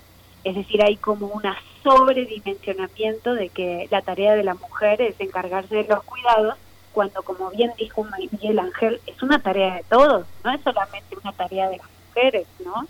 Y evidentemente va a haber que replantear. Ahora todo el mundo se ha dado cuenta que perfectamente se pueden hacer tareas de home office, ¿no? Para poder conciliar la vida laboral con la vida con la vida familiar, ¿no? Pero hasta hace poco, es decir, las mujeres que como expresó Miguel Ángel, que nos casan, eh, tenían que renunciar a algo o tenían que ser supermujeres que, que, manejaban de manera, digamos, como equilibrista dos mundos o tres mundos, imagínate además con las mujeres políticas, ¿no? Su profesión, su familia y, y sus tareas en, en, el partido, las tareas en, en, las legislaturas, en el gobierno. Entonces, evidentemente tenemos un desafío, uno, muchos desafíos sumamente importantes respecto a la necesidad de poder desarrollar políticas de conciliación familiar, eh, de, reconocer que el trabajo doméstico es un trabajo que tiene que ser bien remunerado, eh, que, que, cuidar no significa amor, ¿no? O sea, esta, esta asociación que tenemos que las mujeres tienen que asumir el cuidado por amor y, y los hombres, no, los hombres tienen que ir a la vida pública mientras las mujeres se encargan de la vida privada. Creo que los grandes desafíos eh, tienen que ir de la mano de estas políticas que transversalicen la perspectiva de género eh, en múltiples dimensiones y ahí un de todos los partidos políticos. Eh, vas a un mitin de un partido político o vas a un taller de capacitación o vas a una actividad y ves a las mujeres con sus niños. el partido político debería tener espacios para atender a esos niños y esas niñas mientras sus madres hacen política. Y no los tienen. Y no me parece que sea tan raro esto, ¿no? Me parece que es de sentido común. De ser, o vas a, las instituciones legislativas y no tienen guardería. O vas a, a, las instituciones públicas y no tienen guarderías para atención a los niños y a las niñas. Eh, me parece que hay todo un desafío, una discusión respecto a que ninguna mujer debería tener que renunciar a nada por nada, y mucho menos por el hecho de ser mujer.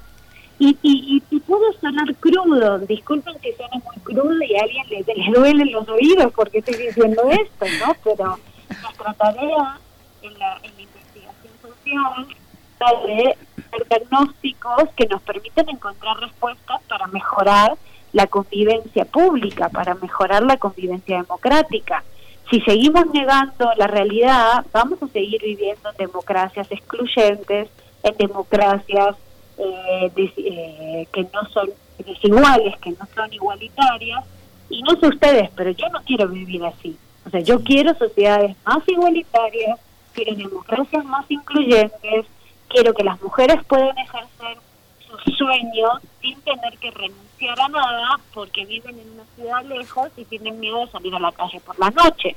Yo quiero poder caminar la Ciudad de México sin miedo. Y, e, y eso es una tarea, una responsabilidad de todas y todos. Nosotros como universidad pública debemos proveer ideas, de propuestas, de, investigación que ayude a identificar los problemas y necesitamos la alianza con la ciudadanía para que realmente identifique cuáles son esos problemas y cuando vote partidos políticos o cuando vote al dirigente utilice criterios que realmente nos encaminen a construir una sociedad mucho más democrática y mucho más igualitaria. Pero pienso si eso es muy crudo, pero la realidad es muy cruda. Vivimos en un país donde eh, hay feminicidios a cada hora, cada día, y eso es aceptable. Nosotros tenemos que cambiar esa situación. Es muy, muy duro y doloroso y completamente real lo que mencionas.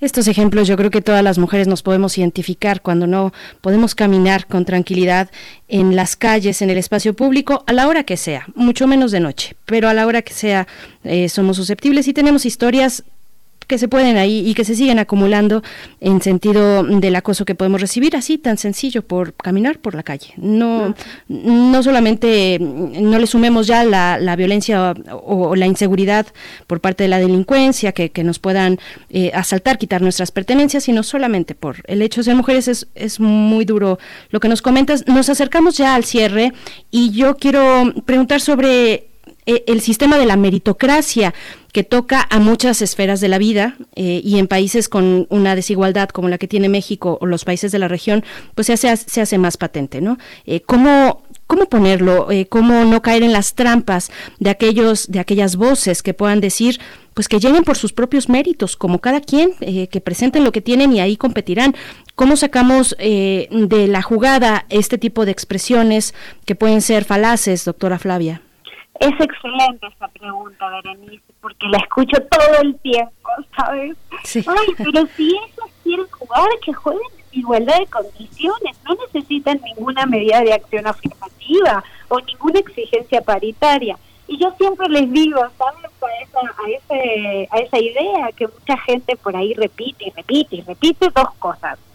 Una, que si fuera por igualdad de méritos, ellas llegarían más el problema es que no juegan en la misma cancha. La cancha, ¿viste? El estadio nuestro está en cancha inclinada. Entonces, cuando esto ocurre, no es que ellas no llegan porque no son, no tienen méritos. Ellas no llegan porque hay techos de cristal, techos de cemento, techos de billetes, sesgo de género del electorado, prejuicios, dobles estándares distribución inequitativa de los recursos públicos para hacer campañas electorales, para mencionar algunos de los obstáculos que una mujer enfrenta cuando hace campaña electoral que no enfrentan los hombres. Entonces no es cierto que ellos quieren jugar, que jueguen su en cancha libre, porque la cancha ya está inclinada estructuralmente. Entonces, las medidas de acción afirmativa o el principio de paridad o la combinación de ambas, como ocurre en México, contribuyen a generar una cancha inclinada para que ahí sí ellas jueguen en igualdad de condiciones. Mm. Y luego la segunda es que siempre, siempre me río porque nunca, nunca hacen esa pregunta sobre el mérito de los hombres. ¿No? Cuando el 2 de julio México nos regaló un congreso casi paritario, las periodistas llamaban ¿no? y me decían, doctora Flavia, ¿está contenta porque son mujeres, mis mujeres, imagínate, sus mujeres llegaron al congreso ellas están capacitadas para ejercer ese cargo. Y cuando ya llegó la tercera entrevista de la mañana del 2 de julio, cuando, las elecciones anteriores los congresos eran mayoritariamente hombres, nadie preguntaba si ellos estaban capacitados. Es como si, ¿sabes? Nosotros tuviéramos que, además de enfrentar todos estos obstáculos, demostrar por qué estamos ahí. Siempre nos vinculan a un hombre, o somos las hijas de, o somos las esposas de, o somos las mujeres de, o si llegamos a esa candidatura es porque hicimos algo siempre sexual, ¿no? Con alguien, nunca por nuestros propios méritos. Pero esos criterios no los usan con los hombres. Dan por sentado que si llegó un hombre, wow, es porque ese es el que más sabe, o ese es el, el mero mero. Y, y yo creo que estos son estos dobles estándares son los que tenemos que trabajar, erradicar, incluso en el periodismo porque ellos son los que luego nos ayudan a construir frames o explicaciones para que la ciudadanía haga sus juicios y sus evaluaciones. Entonces yo le respondería que no es cierto que, que con el mérito alcance, porque estamos en sociedades desiguales que hacen que ser mujer le ponga un hándicap mucho mayor, ¿sabes? Que, que el que no le ponen a los hombres. Y no es cierto que evalúen a los hombres en igualdad de condiciones con respecto a las mujeres en cuanto a su mérito, ¿sabes? Cuando mandan a todos a tomar un examen para poder ser candidatos, ahí sabremos si el mérito es importante. Pero nunca usaron el mérito para poner hombres eh, en las candidaturas, pero sí les parece importante ponérselo como criterio a las mujeres, ¿no? Y ahí hay un sesgo de género implícito que está vinculado a la concepción del liderazgo, ¿sabes? Hay como una idea de que el liderazgo es masculino y que las mujeres, ¿sabes?, se masculinizan para llegar al poder. Y eso en realidad es como un laberinto súper ingrato para las mujeres, porque ellas hacen un montón de trabajo, incluso muchas veces más que los hombres, o igual que los hombres, pero luego son castigadas porque ellas, ay, mirá, se convirtió en y cuando en realidad de lo que se trata es de tener hombres y mujeres que representan a la mitad de la mitad de la población, porque además no es que las mujeres son un grupo minoritario, son la mayoría de la población. Entonces, tampoco me vengas a contar que está bien que en una democracia eh, la mitad de la población tenga la voz, tenga las ideas, tenga las políticas, sin escuchar a la otra mitad de la población. Entonces creo que eh, esos argumentos ayudarían a Sí.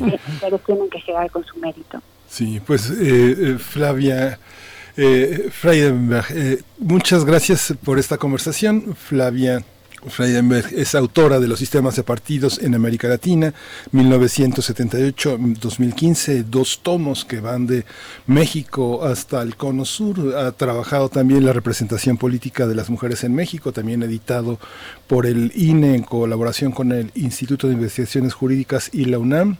Es, eh, ella es la editora, también escribió Cuando la ciudadanía toma las riendas, una, una, edición sobre los comentarios a las sentencias del Tribunal Electoral. En fin, son muchas, muchos trabajos, mujeres en la política, experiencias nacionales y subnacionales en América Latina. La discusión es muy amplia, ella lo editó con eh, Mariana Caminotti y Betilde Muñoz Pogosian, Tomás Doshek, en fin, hay una serie de publicaciones, muchas gratuitas, muchas de libre descarga, otras hay que encargarlas al Instituto de Investigaciones Jurídicas de la UNAM. Le agradecemos mucho, Flavia, toda esta disertación. Muchas gracias por su participación y bueno, fue un privilegio conversar con usted. El privilegio sido mío, Miguel Ángel, Berenice, muchísimas gracias por generarnos estos espacios para contar lo que hacemos desde el Instituto de Investigaciones Jurídicas de la UNAM. Gracias. El gusto es todo nuestro, doctora Flavia Friedenberg, pues además se acerca el tiempo electoral cada vez más eh, patente, más eh, pulsante y estaremos dando seguimiento, por supuesto, a estos temas. Muchas gracias, doctora. Vamos con música. Lo que ya estamos escuchando es está a cargo de la otra. Isa es una cantautora española, muy joven. Ella debe tener unos 26 años. Y bueno, eh, esta reflexión un poco desde la utopía de la lucha de las mujeres es lo que contiene la canción que ya estamos escuchando. Pues ya nos vamos y gracias por estar con nosotros. Mañana nos escuchamos nuevamente de 7 a 10 de la mañana aquí en Radio UNAM. Quédese en la programación de Radio UNAM, tiene mucho que ofrecer, una programación muy, muy heterogénea, muy variada, está hecha para ustedes. Muchas gracias, Berenice. Gracias, Miguel Ángel Quemay, nos vamos. Nos vamos, esto fue. el primer movimiento. El mundo desde la universidad. No se puede vencer, no se puede vencer y olvidan que hay cosas que no se pueden borrar. Y olvidan que no hay magia porque hay pura realidad, pura huella de otras luchas, puro esfuerzo y voluntad. La lucha sigue van a parar.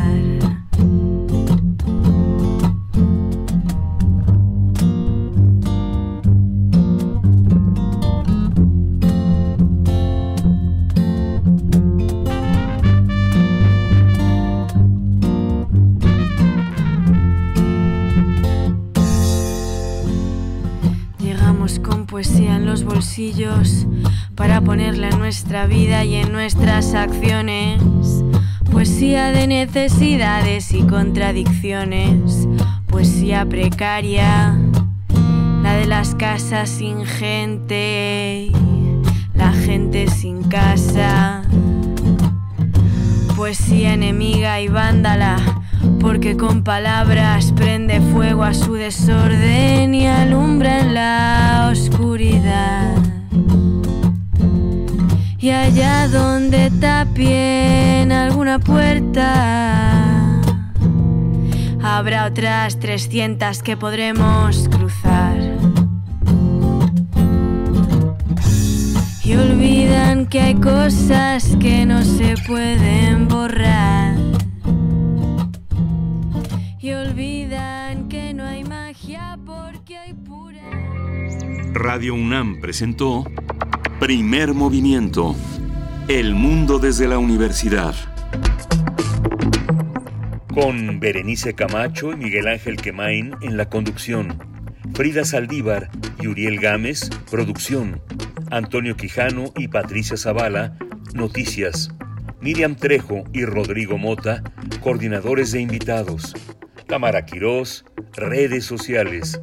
Arturo González y Socorro Montes, operación técnica. Y Arlén Cortés, servicio social.